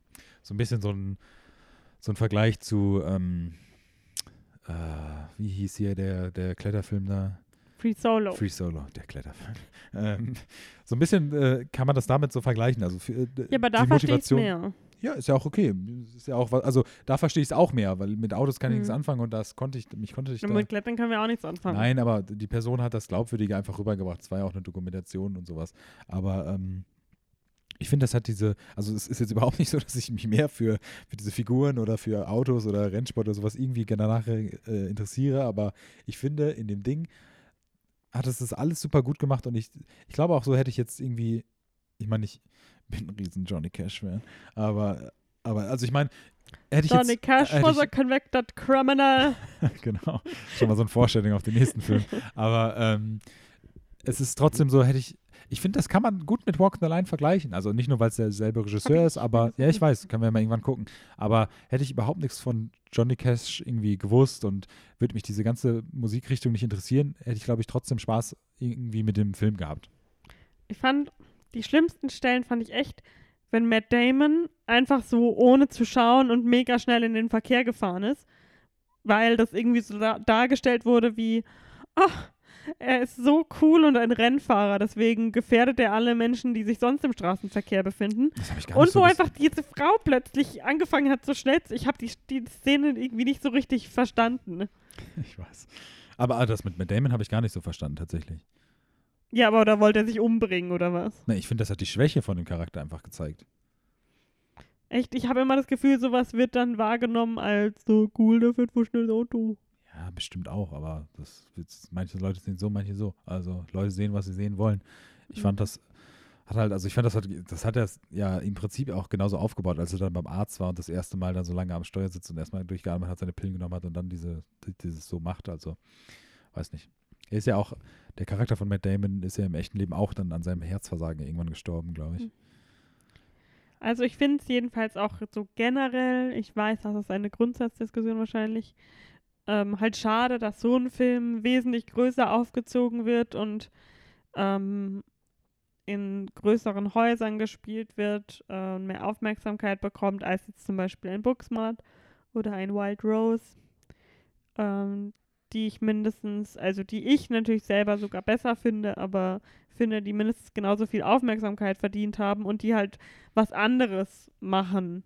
Und ich meine, ein Biopic über ähm, weiße männliche Sportler sind jetzt nicht wirklich ähm, selten oder oft individuell. Naja, aber, also ich meine, das ist ja Also ich finde, es ist ein bisschen schwer zu vergleichen, so ein Biopic mit Ja, einer. aber weißt du, wie ich meine? Ich so weiß, auf ich dem weiß, Markt ja klar, ich weiß, ich weiß schon, was du dir, meinst. Ja, Ich weiß schon, was du meinst, haben solche Filme, vor allem in Deutschland, finde ich, schwieriger. Also, wenn man das jetzt vergleicht. Ich glaube, in, in Amerika war das vielleicht anders. Da war die Größe von dem Release vielleicht vergleichbarer. Aber hier, finde ich, merkt man das schon krass, wie wenig jetzt zum Beispiel Booksmart überhaupt gelaufen ist. Ich habe das Gefühl, in Deutschland kriegt man eigentlich recht, recht viel von dem von Booksmarkt mit, so also werbemäßig und sowas wird das ja, schon wir, glaube ich, vor allem. Ja, wir natürlich, glaube ich, aber, aber auch klar, natürlich. Ich meine, Ford vs. Ferrari ist in Amerika, glaube ich auch, will ich jetzt mal behaupten, sicherlich doppelt so erfolgreich wie Booksmart gewesen oder sowas. Mhm. Einfach, weil, aber das ist halt auch einfach so. Da, da ist der Markt einfach viel größer. Da wird halt einfach mehr Geld für investiert, weil genau äh, die Leute wissen, dass sich damit mehr Geld einspielen lässt. Das ist halt auch schwerer, so eine neue Coming of Age. Also, ne? Ich wollte nur sagen, ich finde es schade, aber ich finde es natürlich auch gut, dass es die trotzdem so nebeneinander und dass Genau. jetzt auch so mehr verschiedene Sachen ins Kino kommen. Es ist bis jetzt, finde ich, ein gutes Kinojahr. Also ich bin gespannt, wenn wir nächsten Monat vielleicht mal zurückblicken. Oh, Jesus Christ, ist ja schon Dezember nächsten Monat. Aber ich bin gerade so in, der Letz in den letzten paar Monaten, war, haben wir ein paar schöne Sachen gesehen. Ja, müssen wir halt noch gucken, ob wir Jojo Rabbits noch dieses Jahr schaffen, ne? Ja, der kommt nicht raus dieses Jahr. Ja, aber vielleicht inoffiziell können wir den. Wir gehen durch alle Sneaks Genau. dieses Landes, bis wir Jojo Rabbit gesehen haben. ja. Ähm, Aber dann machen wir doch mal eine schöne Überleitung, jetzt so mit Ford vs. Ferrari fertig sind. Waren wir gestern noch in der Sneak und haben einen coolen Jojo Rabbit Spot vor dem eigentlichen Sneak-Film gesehen, wo schon dein Herz so mal kurz, ich dachte hatte so, ich, das, hatte ich das Gefühl, so hochgegangen ist. Ich wäre fast aufgestanden, zum ganzen äh, Kinosaal gesagt, er kommt, Jojo Rabbit kommt. Ähm, genau, aber es war leider nicht Jojo Rabbit. Aber es war ein auch sehr schöner Film. Ein sehr schöner Film, ja. Ich bin auch froh, dass wir haben nämlich, als wir Booksmart geschaut haben, den Trailer dafür geschaut. War, gell? Als wir Booksmart geschaut haben. Ja, ich glaube, ich habe ihn zweimal im Kino gesehen. Den Trailer. Ja. Nee, ich habe den nur das eine Mal gesehen. Ähm, und ja, genau. Also wir, wir sprechen, wir haben es ja am Anfang schon gesagt, über, über Wild Rose, Mhm. ähm, einem Nicht-Biopic, einem fiktiven, Ja. einem, Fiktive sag mal, Story. fiktive Story, ein Über- fiktives Biopic über äh, Roslyn Harlan. Rosalind Harlan. Harlan von Jessie Buckley? Buckley? Oder sie ist ihr, Mhm. ihre, meintest du, ist sie, ne? Sie ist eigentlich. Also ja. spricht man es komplett anders aus. Ähm, Ähm, ja, also das sowieso. Wir können sowieso keinen schottischen oder irischen. Ähm, genau, es geht Akzent. um Jessie Buckley, die wird einem vorgestellt als jetzt entlassene ähm, Kriminelle, die jetzt aus dem Gefängnis freigelassen wird, aus dem Frauengefängnis und äh, weiterhin versucht, ihre, was ist es? sie ist Country-Sängerin. Country- Nicht Country and Western, sondern Genau. nur, nur Country. ihre Country-Sängerkarriere versuchen fortzusetzen und äh, den Konflikt zu zeigen zwischen dem, was sie versucht und ihren zwei Kindern. Genau, also sie hat, ganz kurz zu halten. Extra. sie hat zwei Kinder, Ja. die, auf die ihre Mutter aufgepasst hat. Auch sehr, sehr. Von, ihre Mutter ist gespielt von Julie Walters. Genau, aber Ich liebe Julie Walters. Aber äh, Jesse Buckley natürlich äh, aus Tschernobyl jetzt dieses Jessie Jahr bekannt. Buckley, oder? Äh, Buckley, was habe ich gesagt? Buckley. Nee, Buckley. Ich glaube, beim ersten Mal Buckley. Buckley gesagt, jetzt Buckley. Jetzt beim, nächsten, beim dritten Mal überlege ich mir was anderes. Aber ähm, genau, bekannt aus äh, der HBO, da haben wir auch schon drüber gesprochen, glaube ich, über Tschernobyl mal, dass ich ohne dich fertig geschaut habe. Mhm. ähm, aber genau. Fand ich super interessant, weil ich habe dich auch direkt danach gefragt, weil ich sie eigentlich, ich, ich habe die nie, überhaupt nicht so auf dem Schirm. Die hat jetzt für mich in meiner Wahrnehmung auch noch nicht in vielen Filmen mitgespielt. Wahrscheinlich ein paar, einfach sehr viele, oder Filme, die ich einfach noch nicht geschaut habe. Aber ich hätte auch, hätte ich nur Tschernobyl gekannt, hätte ich niemals vermutet, dass sie Irin ist. Also äh, dieser, Sie hat in Fargo mitgespielt. Du hast doch Fargo geschaut. in dem Film oder in der Serie? In dem Film, äh, in der Serie. Ah, tatsächlich. Zehn ja. Folgen. Oraeta. In der Sta vierten Staffel hast du die noch geschaut. Ja, klar. Hm. Muss ich. Ah, sie hat auch in Judy mitgespielt. Da hieß sie ihr Charakter Rosalind. Okay, Interessant, oder? Ja. Naja, jedenfalls reden wir über Wild Rose. genau. Ähm, wie Leonard gesagt hat, eine schottische Country-Sängerin, Mhm. deren aller, allergrößtes Ziel ist, nach Nashville zu kommen. Genau, der Hauptstadt für Country Für Music. Country Music. Was ich halt auch ganz interessant finde, weil das so ein also das, sie hat halt immer so den Eindruck, sie kommt dann da irgendwann hin und dann wird schon irgendwas passieren, so Ja, nach genau. dem Motto. Und ähm, das ist aber irgendwie so das Nonplusultra für sie. Also wenn man da hingeht, dann ist, dann kann man es schaffen quasi. Ja. Äh, aber natürlich, ähm, So ein bisschen American Dream mäßig. genau, hat sie es nicht einfach, weil sie jetzt nicht aus reichen Verhältnissen kommt. Ihre Mutter ist Bäckerin, äh, hat nie, ist nie zu College gegangen, sie natürlich auch nicht. Sie ist ins Gefängnis gekommen, weil sie Heroin ins Gefängnis geschmissen hat oder so. Genau. Ähm, und äh, hat schon zwei Kinder, obwohl sie erst, ich glaube, sie soll so Anfang 20. Ja, es wird ja gesagt, mit So 17 sein. hatte sie die Kinder. Ja. Ja. Die Kinder sind irgendwie fünf und acht. Hm. Ähm, wie fandest du den Film denn? Sehr schön. Ähm, wo wir jetzt schon am Anfang von, von Emotionen gesprochen haben und Feel Good und sowas. Der Film ist auch wieder genau das. Also die Story ähm, hat so ein paar, äh, ich fand, das hatte so ein, zwei kleine Längen der Film ähm, und so ein bisschen, aber also ich fand den Film schön. Ähm, ich äh, kann ja eigentlich auch nicht groß mit Country Music anfangen so richtig, aber ähm, der Film hat das so liebevoll dargestellt und ähm, diese Emotionen, die sie sozusagen durch das, durch das Singen rüberbringt und sowas, die waren wirklich super cool. Der Film hat verzichtet auf so eine, so eine klassische, also der hat komplett irgendwie darauf verzichtet, diesen Aufbau von ihrer, von ihrer, in Anführungsstrichen noch nicht mal, aber von ihrer Karriere zu zeigen, wie dass sie am Anfang so schlecht war und die Motivation dahinter, dass sie es machen will und so, das da haben sie gar nicht so richtig aufgefasst. Es geht einfach nur darum, das ist jetzt so und nimm das hin und haben sich dann halt mehr auf diesen Konflikt mit der Familie und sowas ähm, äh, beschäftigt und weiß nicht, das hat, das hat super gut gepasst. Es hatte so ein bisschen Angst am Anfang. Ich, ich, ich habe, wie gesagt, den Trailer gesehen und hast so grob so die Richtung dann äh, schon mir denken können, worum es dann so geht und sowas und wo die Konflikte liegen. Und ich hatte anfangs so ein bisschen Angst, dass es so ein bisschen too much dann Family Drama wird. Aber das hat wirklich immer so genau die richtige Mischung gefunden und auch wirklich diese Konflikte, die dann entstehen und die sie, die, vor die sie sich stellen muss und vor die sich die Familie dann stellen muss, zwangsweise, die sind so gut äh, dargestellt und rübergebracht, dass das wirklich auch sehr emotional einfach ist, dieser Film. Und ähm, ja, das ähm, hat mich einfach alles irgendwie überzeugt. Und Mhm. auch wenn ich sie irgendwie vorher, ich, ich muss nochmal dann irgendwie nach dem Podcast mal nochmal in Ruhe nachschauen, wen sie bei Fargo gespielt habe, ob ich mich da jetzt gar nicht dran erinnere, wenn es jetzt in der vierten Staffel war. war kann jetzt eigentlich nicht so viel Auswahl sein, aber ähm, weiß nicht, sie ist so richtig so, hat jetzt so ein High Standing bei mir irgendwie so als Schauspielerin, weil sie das jetzt so durch, durch ich habe sie, ich kenne sie jetzt halt nur durch Chernobyl und das und sie hat Mhm. beides mal so mich so irgendwie auf eine ga- ganz andere, also wirklich komplett andere Art überzeugt und auch ihr Gesangstalent ist ja wirklich, also sie ist ja wirklich eine super, also sie ist ja wirklich eine sehr gute Schauspielerin und eine super gute Sängerin auch, also das ist echt eine schöne Kombi und ähm, das hat der Film super gut auch ausgenutzt, also und auch so emotionale Höhepunkte dann am Ende und sowas, das ähm, hat wirklich sehr viel Spaß gemacht. Ähm, ich fand diese Overall-Story, wo man sich am Anfang schon diese Gedanken macht, wie du sagst, diese Gedanke nach Nashville zu kommen und dann wird schon irgendwie klappen, das, das greift der Film auch gut auf und ähm, löst auch alles gut auf und sowas und weiß nicht, das ähm, ja, hatte auch sehr viel Charme und auch dieser, ich sag jetzt mal, ich, ich schmeiße jetzt einfach mal in einem Hut, dieser englische Humor, ähm, auch zwischendurch, der das alles so ein bisschen versucht hat aufzulockern, aber in dieser Art und Weise, wie englischer Humor manchmal ist und auch mit den harten Sachen und sowas, hat, ja, war super rund und hat mir sehr gut gefallen, tatsächlich. Und bin auch sehr froh, dass wir ihn geschaut haben, weil hätten wir nicht in der Sneak geschaut, halt, ne, wie es so ist, Mhm. hätten wir ihn wahrscheinlich auch nicht im Kino geschaut, sondern irgendwie dann erst in zwei Jahren auf Netflix mal oder so. Ja. Deswegen fand ich das ganz schön. Mein- Interessiert dich, wie ich ihn fand? Ja, das, das, das, ja, natürlich. Wie fandest du ihn denn? Ähm, ich fand ihn auch sehr, sehr gut. Okay, das Ich reicht. mochte, ich mochte, dass er, ähm, dass niemand so böse oder gut dargestellt wurde. Also Mhm. man hat nie wirklich ähm, sich für oder gegen jemanden so entschieden. Also sie ist sympathisch und man äh, kann natürlich ihren Traum so nachvollziehen und sie stellt so jeden, ich glaube, jeder findet was von sich in ihr, so Mhm.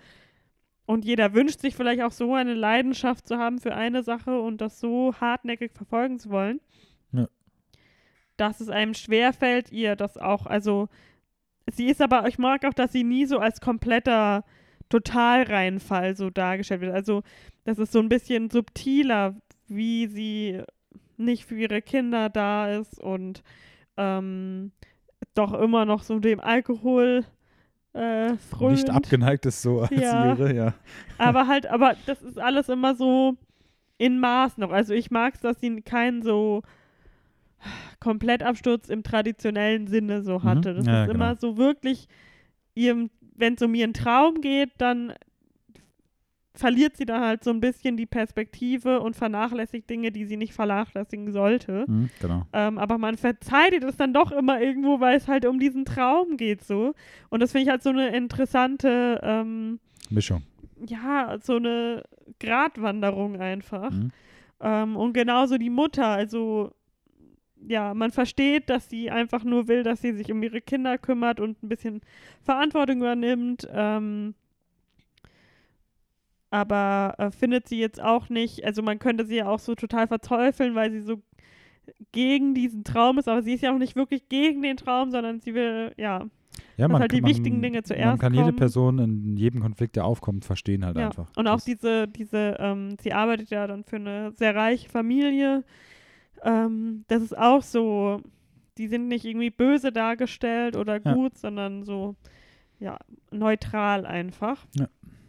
Und sie, ja, sie singt super. Ich bin Country-Musik-Fan, also jetzt nicht, dass ich da irgendwelchen Künstlern wirklich folge, aber ich liebe ein gutes Country-Lied, so das bringt mich immer in gute Stimmung. Ähm, auch vor allem in Filmen finde ich es immer so, gerade letztens hatte ich wieder äh, in meiner Playlist kam es mal auf dieses Buckskin Stallion Blues von Three Billboards. Mhm. Ähm, solche, so Bluegrass, Country-Musik finde ich schon richtig gut. So die Old Classics von Taylor. Ja, Taylor Swift, Mhm. äh, ich bin ein riesen Country-Fan. Ja. Äh, ich habe auch heute auf dem Weg zur Arbeit und zurück, glaube ich, fast das ganze Album durchgehört von, ähm, die haben ja so ein ganzes Album Ja, ja, rausgebracht genau, zum ja. Film. Also sie hat wirklich viele Lieder selbst gesungen. Ja. Ähm, und ich glaube auch noch zusätzlich, also das sind so viele, die können gar nicht alle in dem Film gewesen sein. Ähm, besonders dieses letzte Lied in dem Film. Ja. Das ist halt wirklich, das ist so ein emotionales, musikalisches Finale, wie es im Buche steht. ja, genau, wo der ganze Film, die ganzen Konflikte nochmal dann in einem Ja. Song performt und ach, mein, ja, also da waren bei mir dann die, ähm, Dämme offen. die Dämme offen. Ähm, Land unter. Aber ich habe auch äh, ein, einen interessanten Artikel gelesen. Äh, ich habe ihn nicht, Gott, ich habe ihn nicht komplett detailliert durchgelesen, Aber Headline die gelesen. Headline hat mich angemacht und ich habe dann so den ersten und letzten Abschnitt gelesen. Und zwar das Lied, dieses finale Lied hat Mary Steenburgen geschrieben. Ach, Mary Steenburgen, ja, die, Die kennt man kennst natürlich. du von dem Film, den wir geschaut haben, nämlich Book Club. Mhm. Ähm, Oh, Jesus, Book Club, echt, okay. ja. Äh, und zwar hatte sie, ich erzähle jetzt äh, das so ein bisschen, ich versuche das so nachzuerzählen. Hier, ich zeige ihm gerade ein Bild von ihr. Sagt ihr dir noch was? Ja. ähm, die hatte eine Operation an ihrem Arm oder an ihrem Bein, ich weiß gerade nicht mehr. Und als sie aufgewacht ist, hatte sie so, hat sich irgendwas mental so ein bisschen verändert. Also sie hatte so Musik im Kopf, so beschreibt sie das irgendwie. Mhm. Ähm, also alles, was sie irgendwie so erlebt hat, war alles so in Musikform. Und ähm, dann hat sie halt irgendwann, sie hatte schon vorher anscheinend Interesse daran, Musik zu machen und so. Mhm. Aber ihr kam das halt immer so ein bisschen lächerlich vor, weil sie ist jetzt auch nicht mehr irgendwie Anfang 20. Und äh, dann hat sie diesen Song wohl geschrieben, dieses äh, ähm, Glasgow heißt das Ja, Lied ja, am ja. Ende. Und ähm, das haben sie dann für den Film ausgewählt. Hm. Also das fand ich irgendwie eine interessante, weil der, das Lied ist so perfekt für diesen Film halt. Ja. Ja, das ist richtig, äh, dass man eigentlich davon ausgehen würde, das hat jemand ganz äh, gezielt, der sich damit total gut auskennt, äh, gecraftet dafür. ja, das stimmt. Das ist interessant. Genau, also ich kann den Film nur empfehlen. Das ist so ein richtig, ich liebe es, wenn ich am Ende von dem Film so richtig weinen kann, aber aus Freude. Mhm. Also das war ja wirklich pure, pure Freude am Ende. Das hatte nichts irgendwie mit Tragik oder sonst was, sondern es war einfach nur Freudentränen, die ich dann geweint habe. Und, und ich finde, man hat halt ich mag das, wenn man aus dem Film so das Gefühl hat, man hat so ein Stück mitgenommen irgendwie. Also danach hat man sich, finde ich, so ein bisschen so Gedanken gemacht, was, was sind Sachen, bei denen, also für die ich eine Leidenschaft habe.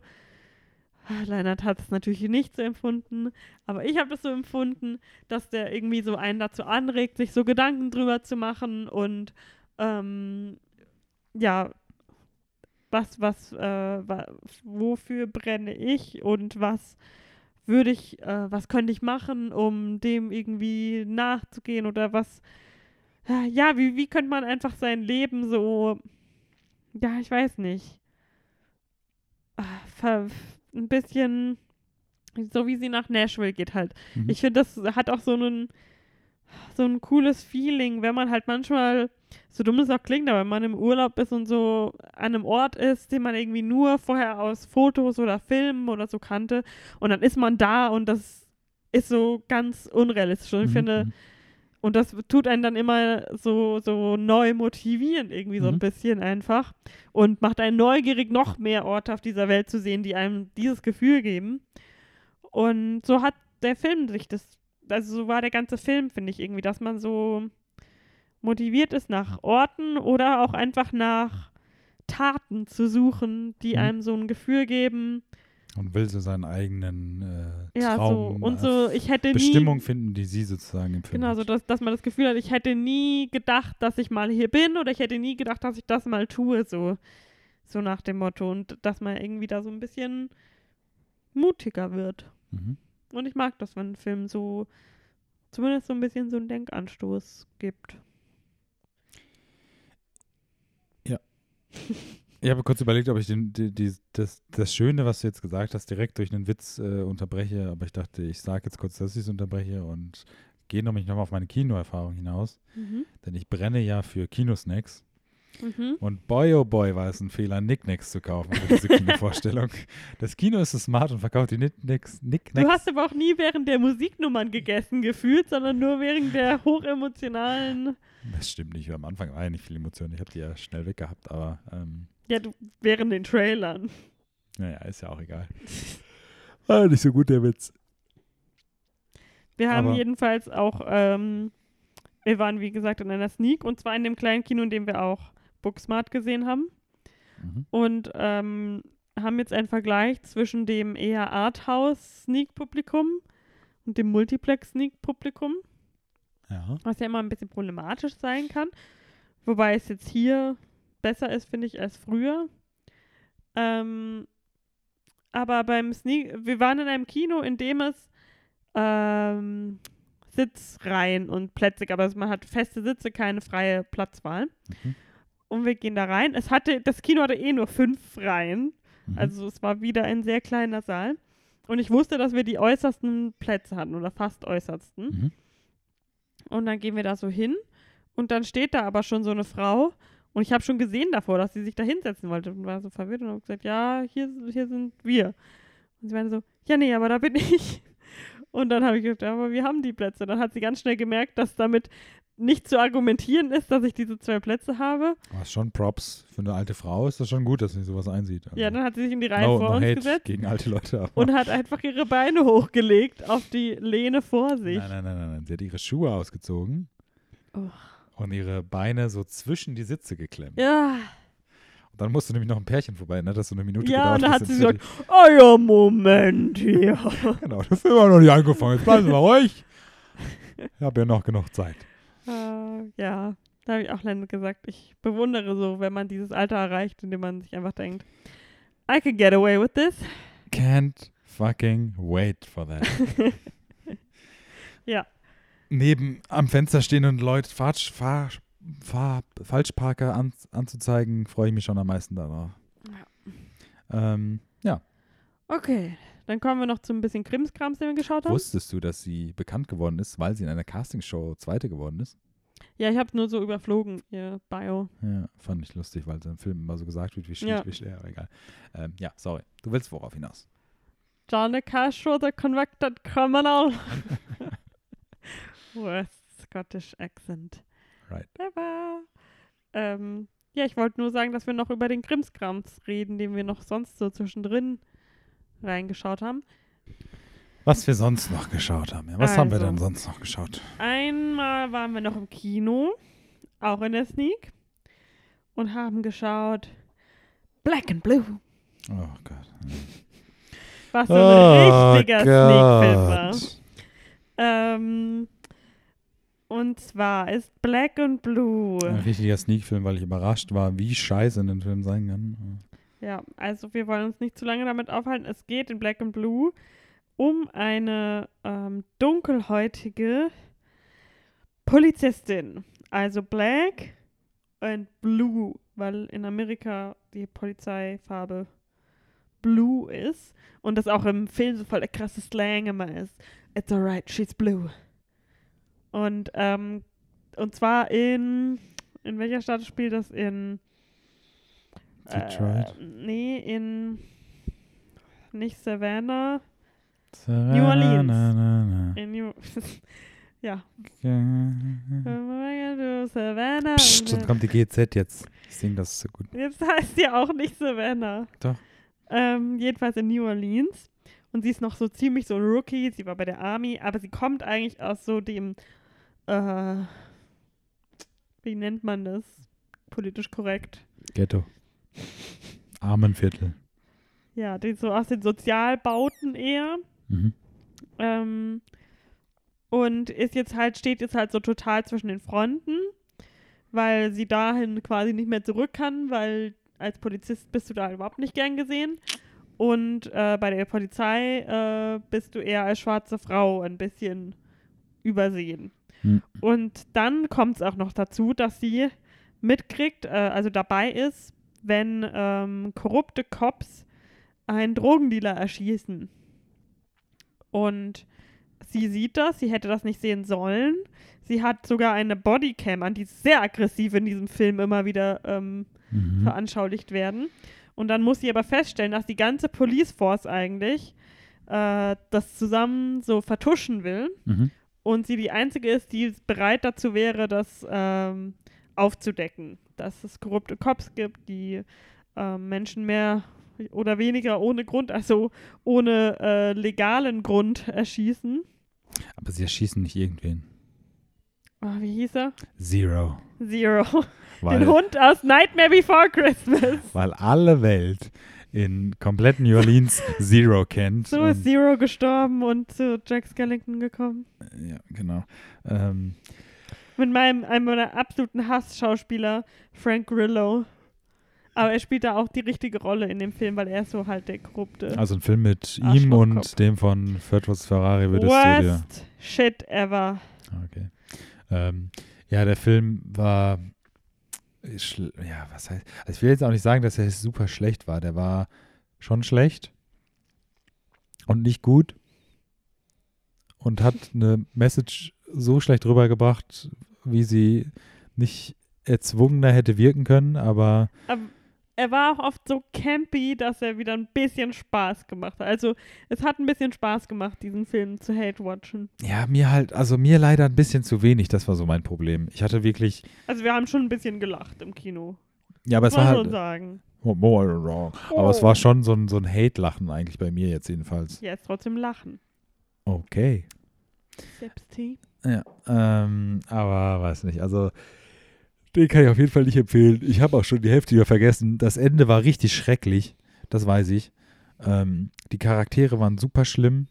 Also nicht nur die Hauptdarstellerin, auch Luke Cage hat mit, hatte eine grandios tolle Rolle. Ich fand die Hauptdarstellerin gar nicht so. Das ist Naomi Harris, also Hat eine Oscar Oscar-nominierte. gewonnen? No, nominiert? Hat sie nicht gewonnen für irgendwas? ähm, ich glaube nicht, dass sie den gewonnen hat. Lass mich gucken. Ich hatte irgendwie. Oscar nominiert. Ja, gut, aber das ist schon wirklich. für Also, Moonlight. Ich fand, ich, ich, ja, es war halt einfach so campy, campy, mess, mess. ja, also, weiß nicht, ich habe nicht mehr Auch dazu zu ihr, sagen. ihr Kollege, der, weil das, dass es da überhaupt dazu gekommen ist, dass sie mit einem anderen Kollegen ähm, ihre, wie heißt es so, ihre Runde gefahren ist, als mit ihrem normalen Partner. Der hatte nämlich Date Night mit seiner Frau, weil er anscheinend mit seiner Frau nicht mehr daheim Sex haben kann, seit sie Kinder haben, sondern sie müssen dafür in ein Hotel gehen, was ich super weird finde. Mhm. Und dann ähm, ruft sie halt irgendwann bei ihm an, weil sie halt Hilfe braucht. Und er sagt dann so, ja, sie, meine Frau ist gerade in der Dusche und macht sich bereit für mich. So, ah, das war so ein unangenehmer Typ einfach. So, was, Das war so ein bisschen schade, weil der Schauspieler, ich habe so, ich, zuletzt habe ich ihn bei Late Night, Late Nights, Late Night gesehen. Und dann habe ich ihn da gesehen und war so, oh, honey. oh, Oder wie honey, das- no. He needs some milk. ja, stimmt, das haben wir bei Booksmart ganz vergessen, den besten Witz. Ähm, genau, aber das war, ach, weiß nicht. Also, nee, ich will jetzt auch wirklich nicht mehr über den Film sprechen. Ja. Was haben wir denn sonst noch geschaut? Was haben wir? Wir haben Mr. Link geschaut. Ah ja. Ähm, ein, äh, den letzten Animationsfilm aus den Leica-Studios, die auch die ähm, Stop-Motion-Animationsfilm. Stop Motion. Ähm, Car Co Coraline haben sie gemacht und die Box Trolls haben sie gemacht Mhm. ähm, und noch irgendwas, glaube ich, dazwischen. Ja. Ich habe keinen davon gesehen, das war jetzt mein erster, aber ich wollte noch eigentlich im Kino schauen. Aber er lief kam nicht nie so in oft. OV, glaube ich. Genau, und lief nie in OV und ich wollte jetzt nicht unbedingt Bastian Pastewka mir als Mr. Link anhören, sondern äh, Zach Galifianakis. Und wow. Talking about wrong pronouncing names hier, huh? was denn? Sag's nochmal. Zach Galifianakis? Okay. Hört sich falsch an. Continue. Wie würdest du ihn denn aussprechen?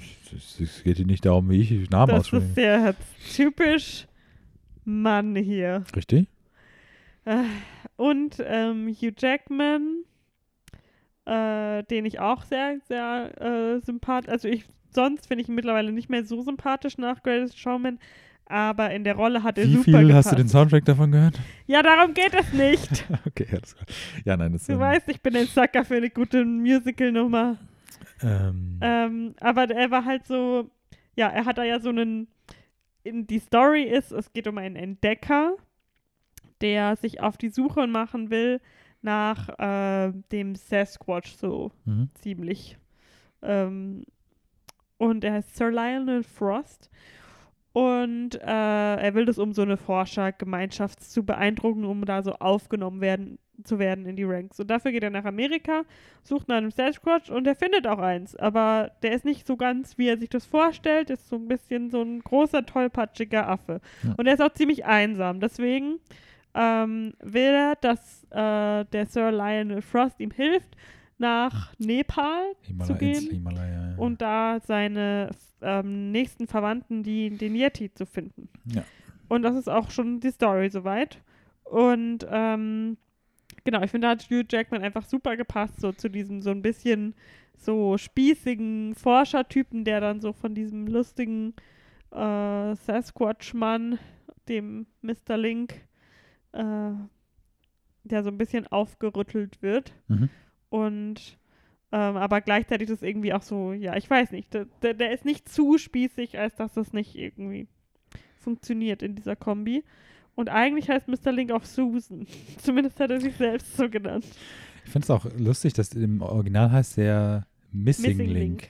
was ich irgendwie so cool finde, weil das so auch so gut passt. Ja, das, er soll das Missing Link zwischen Mensch und Tier sein. Und auch voll äh, Social Commentary so, weil die ähm, Forscher von dieser Forschermännergruppe, Mhm. die wollen gar nicht, dass er das findet, weil sie das ähm, als falsch finden, dass man das so darstellt, als würde der, wäre der Mensch vom Tier ähm, Vom stammen. Genau. Äh, das wäre eine absolute Abomination und kann gar nicht die Wahrheit sein, weil der Mensch ja so viel über den Tieren steht. Ja. Also, ja. Und ich fand das irgendwie, ich mochte den Film sehr gerne. Ich finde diese, diesen Stop-Motion-Animationsstil äh, Stil und auch einfach diese Art, Filme zu machen, super beeindruckend. Und der war so süß designt, dieser der, äh, Susan. Mhm. Und ähm, die Story war aber super simpel gehalten, aber nicht zu simpel. Und wie gesagt, ich finde, er hatte eine schöne Message. Also so, dass ich glaube, so ganz für junge Kinder ist es wahrscheinlich noch nichts. Wobei es habe ich immer irgendwie, finde ich auch interessant ist, wenn lustig, süß animierte Tiere zu sehen sind. Mhm. Äh, aber genau, ich finde das immer schön, wenn der Film auch eine schöne Message hat. Und auch die, es gibt eine Frau auch in dem Film, Ich hätte es noch gesagt, dass du sie nicht erwähnst. die äh, Zoe Saldana. Weil ich finde, die spielt halt nicht so eine Riesenrolle, aber das ist nicht schlimm. Weil sie spielt auch auf der anderen Seite keine so stereotype Rolle. Ja. Also sie ist auch eine Forscherin und ähm, geht da so ein bisschen mit auf die Reise und am Ende geht sie ihren eigenen Weg weiter. Und das finde ich eine gute Message. Ja. Wie fandest du ihn denn? Im Prinzip habe ich nichts zu ergänzen, was du nicht schon gesagt hast. Also ähm, dieser ganze Voice-Cast ähm, macht den Film noch charmanter, wie er wahrscheinlich sonst gewesen wäre. Und ähm, insbesondere halt die Beziehung von Susan und äh, Sir Lionel Frost ähm, hat mir, ja, hat sehr gut gefallen. Also der Film hat einfach Spaß gemacht. Also war auch ein echt, der Stil, also dieser Animations-Stop-Motion-Stil und so war auch wirklich sehr schön. Ähm, ich wollte auch unbedingt diesen, das hat auch derselbe Regisseur, hat auch diesen Kubo oder wie der heißt. Ah ja, das meinte ich doch. Den wollte ich auch unbedingt mal irgendwann, aber den habe ich Mhm. damals nicht im Der Kino geschaut. Der, hat der einen sein. Oscar gewonnen oder war da nur nominiert? Ich glaube, der war nur nominiert, leider oder so. Ähm, aber den will ich auch unbedingt schauen und habe jetzt auch, als ich den Film geschaut habe, noch mehr Lust bekommen, den dann auch wirklich nochmal zu schauen. Ähm, also der war wirklich auch, auch fürs Auge war der was. Also der war wirklich ein sehr schöner Film auch. Ähm, ja, ich, ich will auch echt gerne ähm, Coraline eigentlich mal schauen. Eigentlich sollte es genauso mein Film sein, weil es so ein creepy, Ja. creepy, creepy ist. Ähm, Apropos creepy, creepy. Was haben wir noch geschaut? Eine Blumhouse-Produktion haben wir noch geschaut. Oh ja. Wir haben Ma geschaut. Mhm. Von vor ein paar Monaten. Der, Vor ein paar Monaten? ja, also der ist noch dieses Jahr, war er im Kino. Ach so, ja. Äh, aber wir haben ihn jetzt geschaut im Home Release. Ähm, ich, willst du das die Story ganz knapp zusammenfassen? Ma. Der Film, dessen Titel so viel Inhalt hat wie der Film selber. Ähm, es geht um eine Familie bestehend aus ähm, Can You Save Us Britney und äh, der Can you save us, Britney Spears? Can we be saved? God, is Satan controlling the universe? Danke für diesen kleinen Ausflug. Ähm, genau, und der äh, Hauptdarstellerin Diana Silvers, wo wir es vorhin hatten, die bei Buxmann mitspielt, die ziehen in eine Stadt. Sie findet Anschluss in einer Highschool. Also eine Mutter und eine Tochter entziehen in eine Stadt. Nein, glaube, ich so. musste schon sagen, wer das ist. Ähm, und sie äh, ja, findet dann Anschluss in der Schule und ihre neue Clique ähm, sind underage und trinken gerne Alkohol und werden dann irgendwann, äh, entwickelt sich das, dass sie von Ma, von einer unbekannten Frau, den Alkohol gekauft bekommen, nachdem sie lang genug andere Leute anbetteln, ihnen Alkohol zu kaufen. Und dann passieren creepy Sachen. Gespielt von Octavia Spencer. Oscar winner this time. We have a winner! Und Ähm, ja, sorry, es wird spät. Nö, ist nicht schlimm. Also ich meine, wer den Trailer gesehen hat oder eine Plot-Synopsis gelesen hat, weiß ja, worum es geht und weiß auch die ganze Handlung so ungefähr. Mhm. Ähm, war jetzt nichts Besonderes. Es war jetzt auch kein, kein Horrorfilm. Also Horror eher in Anführungsstrichen. Also boah, was, ist das Horror? Mm, ja, schon. Oh, die, also so, so creepy Horror, finde ich. Ja, halt so auch so Jugendhorror. Also da war Ja. jetzt nichts. Man hat, man hat einen Penis gesehen. Stimmt. Das war so ein bisschen. Das war so ein bisschen so, oh, oi, auga, woher kommt das denn jetzt? Ja, äh, sorry, Octavia Spencer halt einen Penis in diesem Film. genau. So viel soll ich schneidet wissen. ihn nicht ab? Spoiler. Ähm, genau, und äh, ja, es ist das, was man erwartet, kriegt man von dem Film. Es ist so ein klassischer. Es ist so ein klassischer Blumhouse-Film mittlerweile, kann man ja schon fast, also jetzt nicht leider sagen, aber es ist so ein klassischer Blumhouse-Horrorfilm. Creepy Jugendhorrorfilm. Ähm, nichts, ja. Ich finde halt, also, das ist halt auch wieder so ein Konzeptfilm, finde ich. Also so ein What-If-Szenario. ja, ja, klar, logisch. Ähm, was ich schon immer ganz, ja, ich finde, ja, da haben sie ganz kreative Einfälle mal Mhm. äh, ab und an. Äh, und ja, dann kriegt man meistens halt genau das, was man sich so denkt. Also ich fand schon, dass ein paar so kreative Sachen drin vorkamen. Ähm, aber es war jetzt keine absolute ähm, Revelation. Revelation. Ja. Genau, aber wenn, wenn man mal daheim irgendwie Bock drauf hat, dann äh, kann man den ganz gut mal an einem Abend unter der Woche schauen. Oh, das ist eher so ein Donnerstagsfilm, finde Ja, donnerstags oder dienstags so. Ja. Mittwochs eher nicht. ich. Da sehe ich den auch nicht, muss ich gestehen. Ja. Ähm, einen letzten Film habe ich hier noch auf meiner Liste, Mhm. den ich dich, glaube ich, ich habe dich nicht gezwungen, ihn zu schauen. Ich habe ihn halt geschaut und du hast dich dann halt irgendwann dazu gesetzt. Ich bin im Moment echt, ich weiß überhaupt nicht, was, du, als was wir geschaut haben und was, von was du jetzt redest und so gerade, aber sag mal. The Houses October Build heißt er auf Deutsch. Auf Englisch hieß er, glaube ich, Houses of Terror. Ähm, Ach Gott, ja, jetzt, sorry. Jetzt. Ich, äh, ich hatte ja, habe ich das, ich glaube, ich habe es auf dem ähm, Ja, Podcast dass du, erzählt, dass ich gerade so halt ähm, Filme über so Haunted Houses, wie, wie man sie in Amerika kennt, einfach ganz interessant finde. Nach dem ähm, Modern Classic Halloween Haunt ähm, mu musste ich natürlich noch mehr aus diesem Genre schauen. Und ich hatte den Film schon öfters mal im Auge so. Ähm, hab gesehen, dass er gerade nirgendwo streamt, hab's überlegt, soll ich mir eine DVD kaufen? Hm, ich weiß nicht. Dann waren wir auf einem Nachtflohmarkt. Und es gab einen Stand voller DVDs und Blu-Rays. Und normalerweise kaufe ich mir da eigentlich ungern was, weil ich meine, ich stream's dann doch eher lieber, weil dann steht's hier im Regal rum. Aber bei so obskureren Sachen, Außerdem hattest du mal ein Drama-Erlebnis mit einer ja, Guitar Hero Spiel. die Wunde ist noch nicht verheilt. Ja. Das hat einfach nicht funktioniert. Ähm, jedenfalls, äh, bei solchen Filmen, die halt, also entweder würde ich mir den jetzt eh über Amazon bestellen, und dann kaufe ich mir ehrlich gesagt lieber gebraucht auf dem Flohmarkt. Und hab da sogar echt, das ist, ähm, muss irgendwie eine englischsprachige Version sein, weil da steht Houses of Terror drauf. Ja. Jedenfalls haben wir den dann geschaut. Oder ich und du hast dich dazu gesellt. Ich habe schon auch mit dir geschaut. Ich habe Ja, ich wollte ihn halt schauen. zwar blöde Kommentare mal eingeworfen oder sowas, aber und meine Augen gerollt, aber ich habe ihn auch geschaut. Ähm, und zwar ist es äh, ein Found-Footage-Film. Er ist auch noch so aus der Hochzeit des Found-Footage ähm, von 2014. Das war so, ja, da war es gerade so am Gehen, glaube ich, wieder. Hm.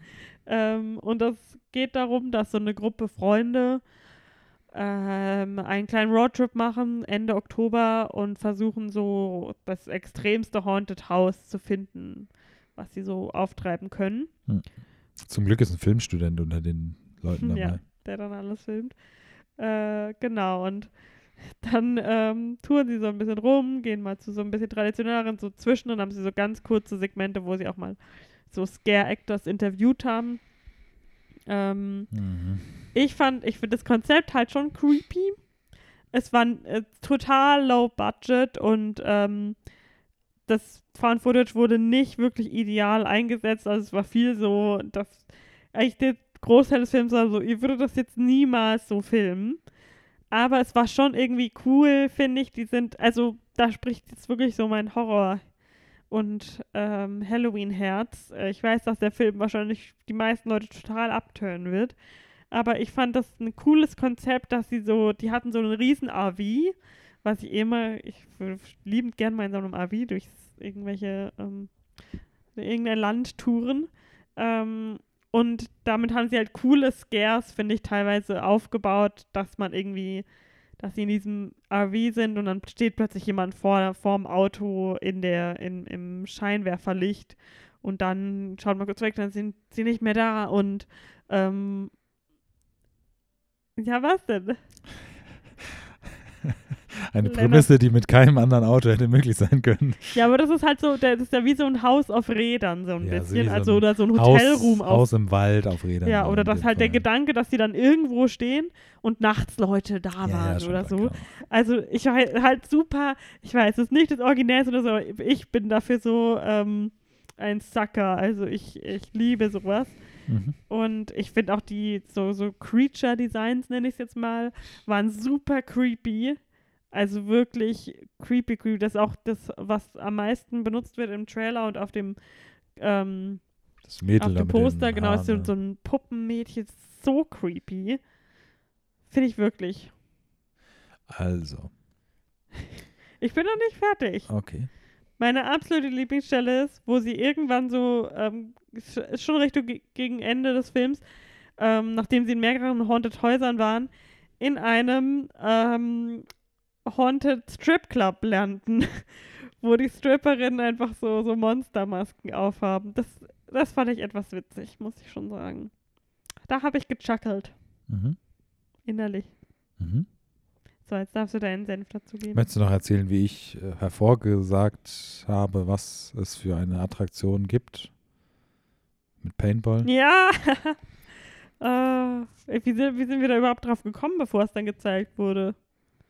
Ja, ich habe den Film geschaut und dachte mir, es müsste doch eigentlich in Amerika, müsste es doch irgendwie eine Attraktion geben, wo du dann halt mit Paintball auf, also dass du nicht Haunted House machst, sondern Mhm. irgendwo rumläufst und dann so einfach Zombies sozusagen verkleidet auf dich zurennen und musst sie mit Paintball töten und siehe da, fünf Minuten Fünf später. Minuten später sind sie beim Zombie-Paintball. Genau.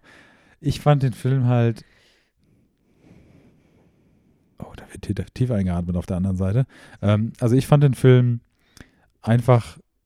Er kommt aus der Hochzeit von Found Footage, was ja auch schön und gut ist. Und ich, ich habe ja, hab, kann ja auch Sucker sein für Found Footage. Ich bin ja auch super Fan von den ersten paar, obwohl, äh, sagen wir mal lieber von dem ersten Paranormal Activity und anderen coolen Horrorfilmen. Äh, Blair Bitch f- Project? habe ich nie gesehen. Ähm, Mic Drop.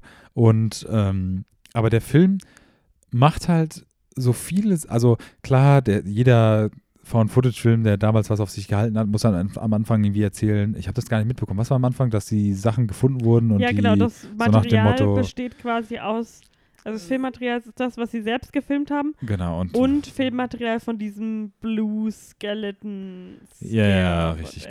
genau. Whatever. Richtig, whatever passt ganz gut. Und ich finde, das Problem ist halt, dass dieser Film so, was ja jeder Found-Footage-Film in die Richtung macht, auf, Realist, auf Realismus Mhm. zu gehen, aber der macht es halt noch extremer, also mit diesen eingespielten Interviews da und, und, und der vermischt am Anfang so viele reale News-Stories mit so, mit so äh, Ja, aber ich glaube, das sind auch alles keine realen News Stories. ja, okay, aber dann haben sie es recht gut gemacht, weil man, man ich denke am Anfang so, es sind reale News Stories und Mhm. das ist halt so das Ding, was ich meine. Also sie versuchen so auf real zu machen und sowas. Und ähm, es ist, wir brauchen überhaupt gar nicht diese Diskussion aufmachen, dass Leute in, in Horror-Stories irgendwie dumm äh, sich verhalten und sowas. Mhm. Das ist, ich verstehe das und ich stehe da ja auch bei vielen Filmen drauf, aber in einem Film, wo es wirklich nur pure darauf geht, es so zu setzen, dass man auf Realismus geht und sowas, diese wirklich auch dieses, dieses, diese Prämisse, dieses, dieses Grundkonzept, wie sie, wie du auch meinst, dass es irgendwie eine spooky Sache sein kann da und auch diese ganze Haunted House Sache ist ja auch wirklich, ähm, kann ja, ist eine super gute Möglichkeit, da was Gutes draus zu machen und aber dieses ganze, diese ganze Handlung dann darauf aufzubauen, auf wirklich unglaublich dummen Entscheidungen von diesen Charakteren, das hat mich halt gestört. Ja. Ich finde, ein bisschen mehr Konzept hätte dem Film gut getan. Ja, ja, eben. Also klar, ein bisschen mehr Konzept, aber ich finde halt, äh, an sich ist die, die Idee auch gar nicht so blöd und sowas. Und die Schauspieler, diese, dieses, dieses Zusammenspiel von denen war auch ganz okay. Da gab es, ich weiß nicht, wie, ganz ehrlich, ich weiß auch gar nicht mehr, wie viele waren. Waren es fünf Leute? Ich habe, das, das war echt schwer, finde ich manchmal. Also, es war eine Frau, die hat man immer Ja, Gut, ge- genau. sich merken können. Genau. Aber bei den Typen, Und sie hatte einen Freund, schwer. den konnte ich auseinanderhalten. Und, hat das, war das ein Freund? Ich dachte, das wäre ihr Bruder. Ja, sie haben zusammen in einem Bett gearbeitet. keine Ahnung. Ähm, nee, ich glaube, das war schon ihr Freund. Aber Ach so, okay. Und am Anfang hatte ich auch das Gefühl, die, die treffen dann erstmal auf die Bar und dann, äh, musst du alles jetzt filmen oder wie? Und so it begins. Und dann dachte ich auch irgendwie, ah, war jetzt in der Bar eigentlich noch ein Typ, der jetzt irgendwie nicht mehr dabei ist oder so. Und irgendwie, also ich glaube, es waren fünf Mhm. Leute.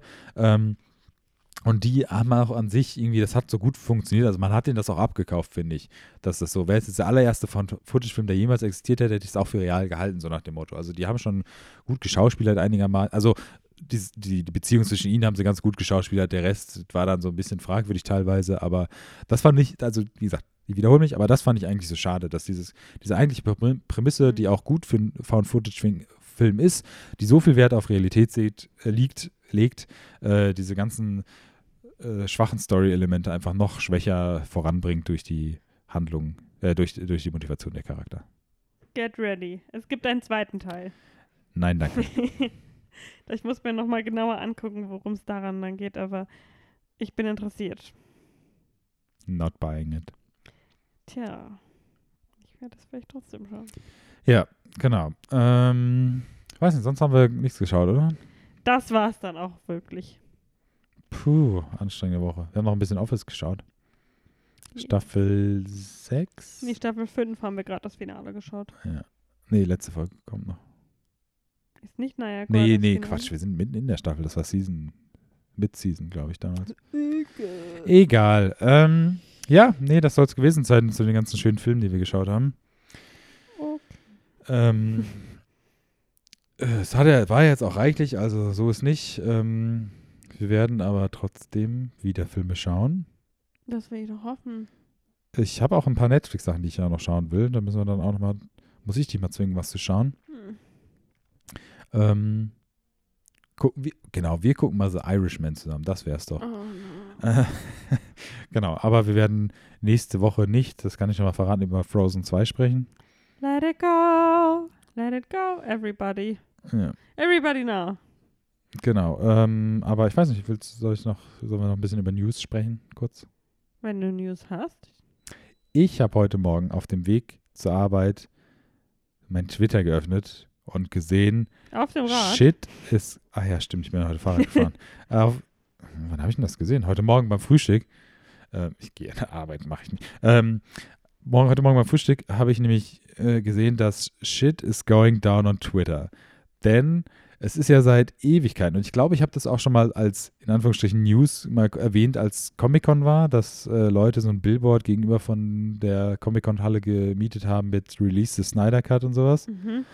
heute Morgen bin ich auf Twitter und sehe halt, dass die Leute Riot gehen, weil alle Schauspieler jetzt äh, fordern, dass der Snyder Cut released wird. Äh, nämlich Ben Affleck und Gal Gadot und Aquaman und alle bis auf The Flash, weil er keine Social Media mehr hat, weil er zu viel gehatet wurde. Ähm, Mhm. fordern jetzt, dass der Snyder Cut released wird von Batman vs. Superman. Ähm, denn äh, Zack Snyder hat den Film ja nicht zu Ende gemacht. Er ist ja damals zurückgetreten, weil seine Tochter sich umgebracht hat, glaube ich. Das war Mhm. so ein bisschen dramamäßig. Und jetzt, ja, habe ich nur mitbekommen, dass ähm, alle Leute den erneut den, den Snyder Cut, Cut ähm, wollen. Und ich finde, das ist super interessant, weil ich kann mir halt nicht vorstellen, dass er besser ist. So. Mhm. Also ich kenne das ganze Promomaterial, was Zack Snyder veröffentlicht hat und so, keine Frage, ist tausendmal geiler als der ganze Film zusammen. Aber trotzdem kann ich mir das schwer vorstellen, dass der Film wirklich in irgendeiner Art und Weise gut umgesetzt werden kann. Auch wenn ja scheinbar ganze Elemente anders geplant waren, auch mit Superman und sowas. Aber naja, es, ich bin gespannt. Also ich würde mich freuen, wenn er released wird und man es dann mal anschauen kann. Aber das fand ich noch ganz interessant. Ist halt wahrscheinlich nicht so wie bei Suicide Squad, wo ein bereits perfekter und Oscar-prämierter Film noch besser gemacht wird durch den Director's Cut. Das kann halt nicht jedes Mal so sein, ne? Ne, der Director's Cut von Suicide Squad soll ja auch besser sein. Ja, aber besser als so eine, keine Ahnung, Hot Topic Trailer-Mischung Ja, natürlich nicht, aber ist ja egal. bedeutet immer noch Garbage. Äh, ganz anders als Gavage ist ja der Joker, der jetzt am Wochenende die eine Billion Dollars geknackt hat. Mhm. Okay, das war's zu der News. Und außerdem ist ja jetzt äh, Disney Plus gestartet in Ah, ja. Amerika. Wir müssen ja, das haben wir schon gesagt, bis Ende März, glaube ich, warten. Mit VPN sicherlich auch irgendwie anders über Umwege und längere Ladezeiten No, möglich. thank you. Aber ähm, neben dem scheinbar, ich als nicht Star Wars-affiner Mensch, ähm, habe ja den Mandalorian-Hype. Nix, ich bin nur ich immer rede noch. immer noch nicht über Zurück in die Zukunft. Ja. ähm, Ich will die, die Back to the Future Serie Mandalorian. ich, da gibt es so ein Poster auch davon, gell? Echt? Ja, muss ich dir gleich mal zeigen, wo so ein DeLorean auf dieses Star Wars Poster drauf geretuschiert ist. Mhm. Ja. Ähm, jedenfalls bin ich sehr, ich weiß nicht, ob das so ein glücklicher Zeitpunkt war von Disney, das jetzt zu veröffentlichen, weil ja Folge für Folge rauskommt und ich weiß nicht, wann die letzte Folge kommt, aber der letzte Star Wars Teil kommt jetzt bald raus und ich habe jetzt nur so gelesen, dass es dass das Beste ist, was Star Wars jemals passiert ist seit äh, Return of the Jedi. Also ich glaube, die Leute werden äh, die Serie dieses Jahr auf jeden Fall mehr abfeiern als den letzten Teil der neuen Trilogie. Ist jetzt so meine Meinung. Aber hast du die Simpsons-Kontroverse mitbekommen von Disney Plus? Nein. Neben der ganzen, oh, wir haben nicht mit so einem großen Andrang gewartet, 1000 Minuten Ladezeiten und sowas, Mhm. äh, gab es ja noch so eine Simpsons-Kontroverse, die, wofür sich Disney jetzt entschuldigt hat und ähm, versucht, das nochmal zu berücksichtigen. Tell me more, tell me more. Ich weiß, du bist sehr interessiert und willst unbedingt wissen, wovon ich spreche, denn Simpsons ist jetzt als allererste Mal irgendwie auf On-Demand oder Streaming äh, verfügbar, denn es gehörte jede lange Zeit oder es gehörte immer Fox und jetzt, da Disney ein bisschen die Cash-Cow gemacht hat, haben sie ja Fox gekauft und können das jetzt anbieten. Und sie haben alle, ich weiß nicht, ob alle Staffeln oder sehr viele Staffeln Simpsons ähm, in äh, Remastered-mäßig äh, online gestellt.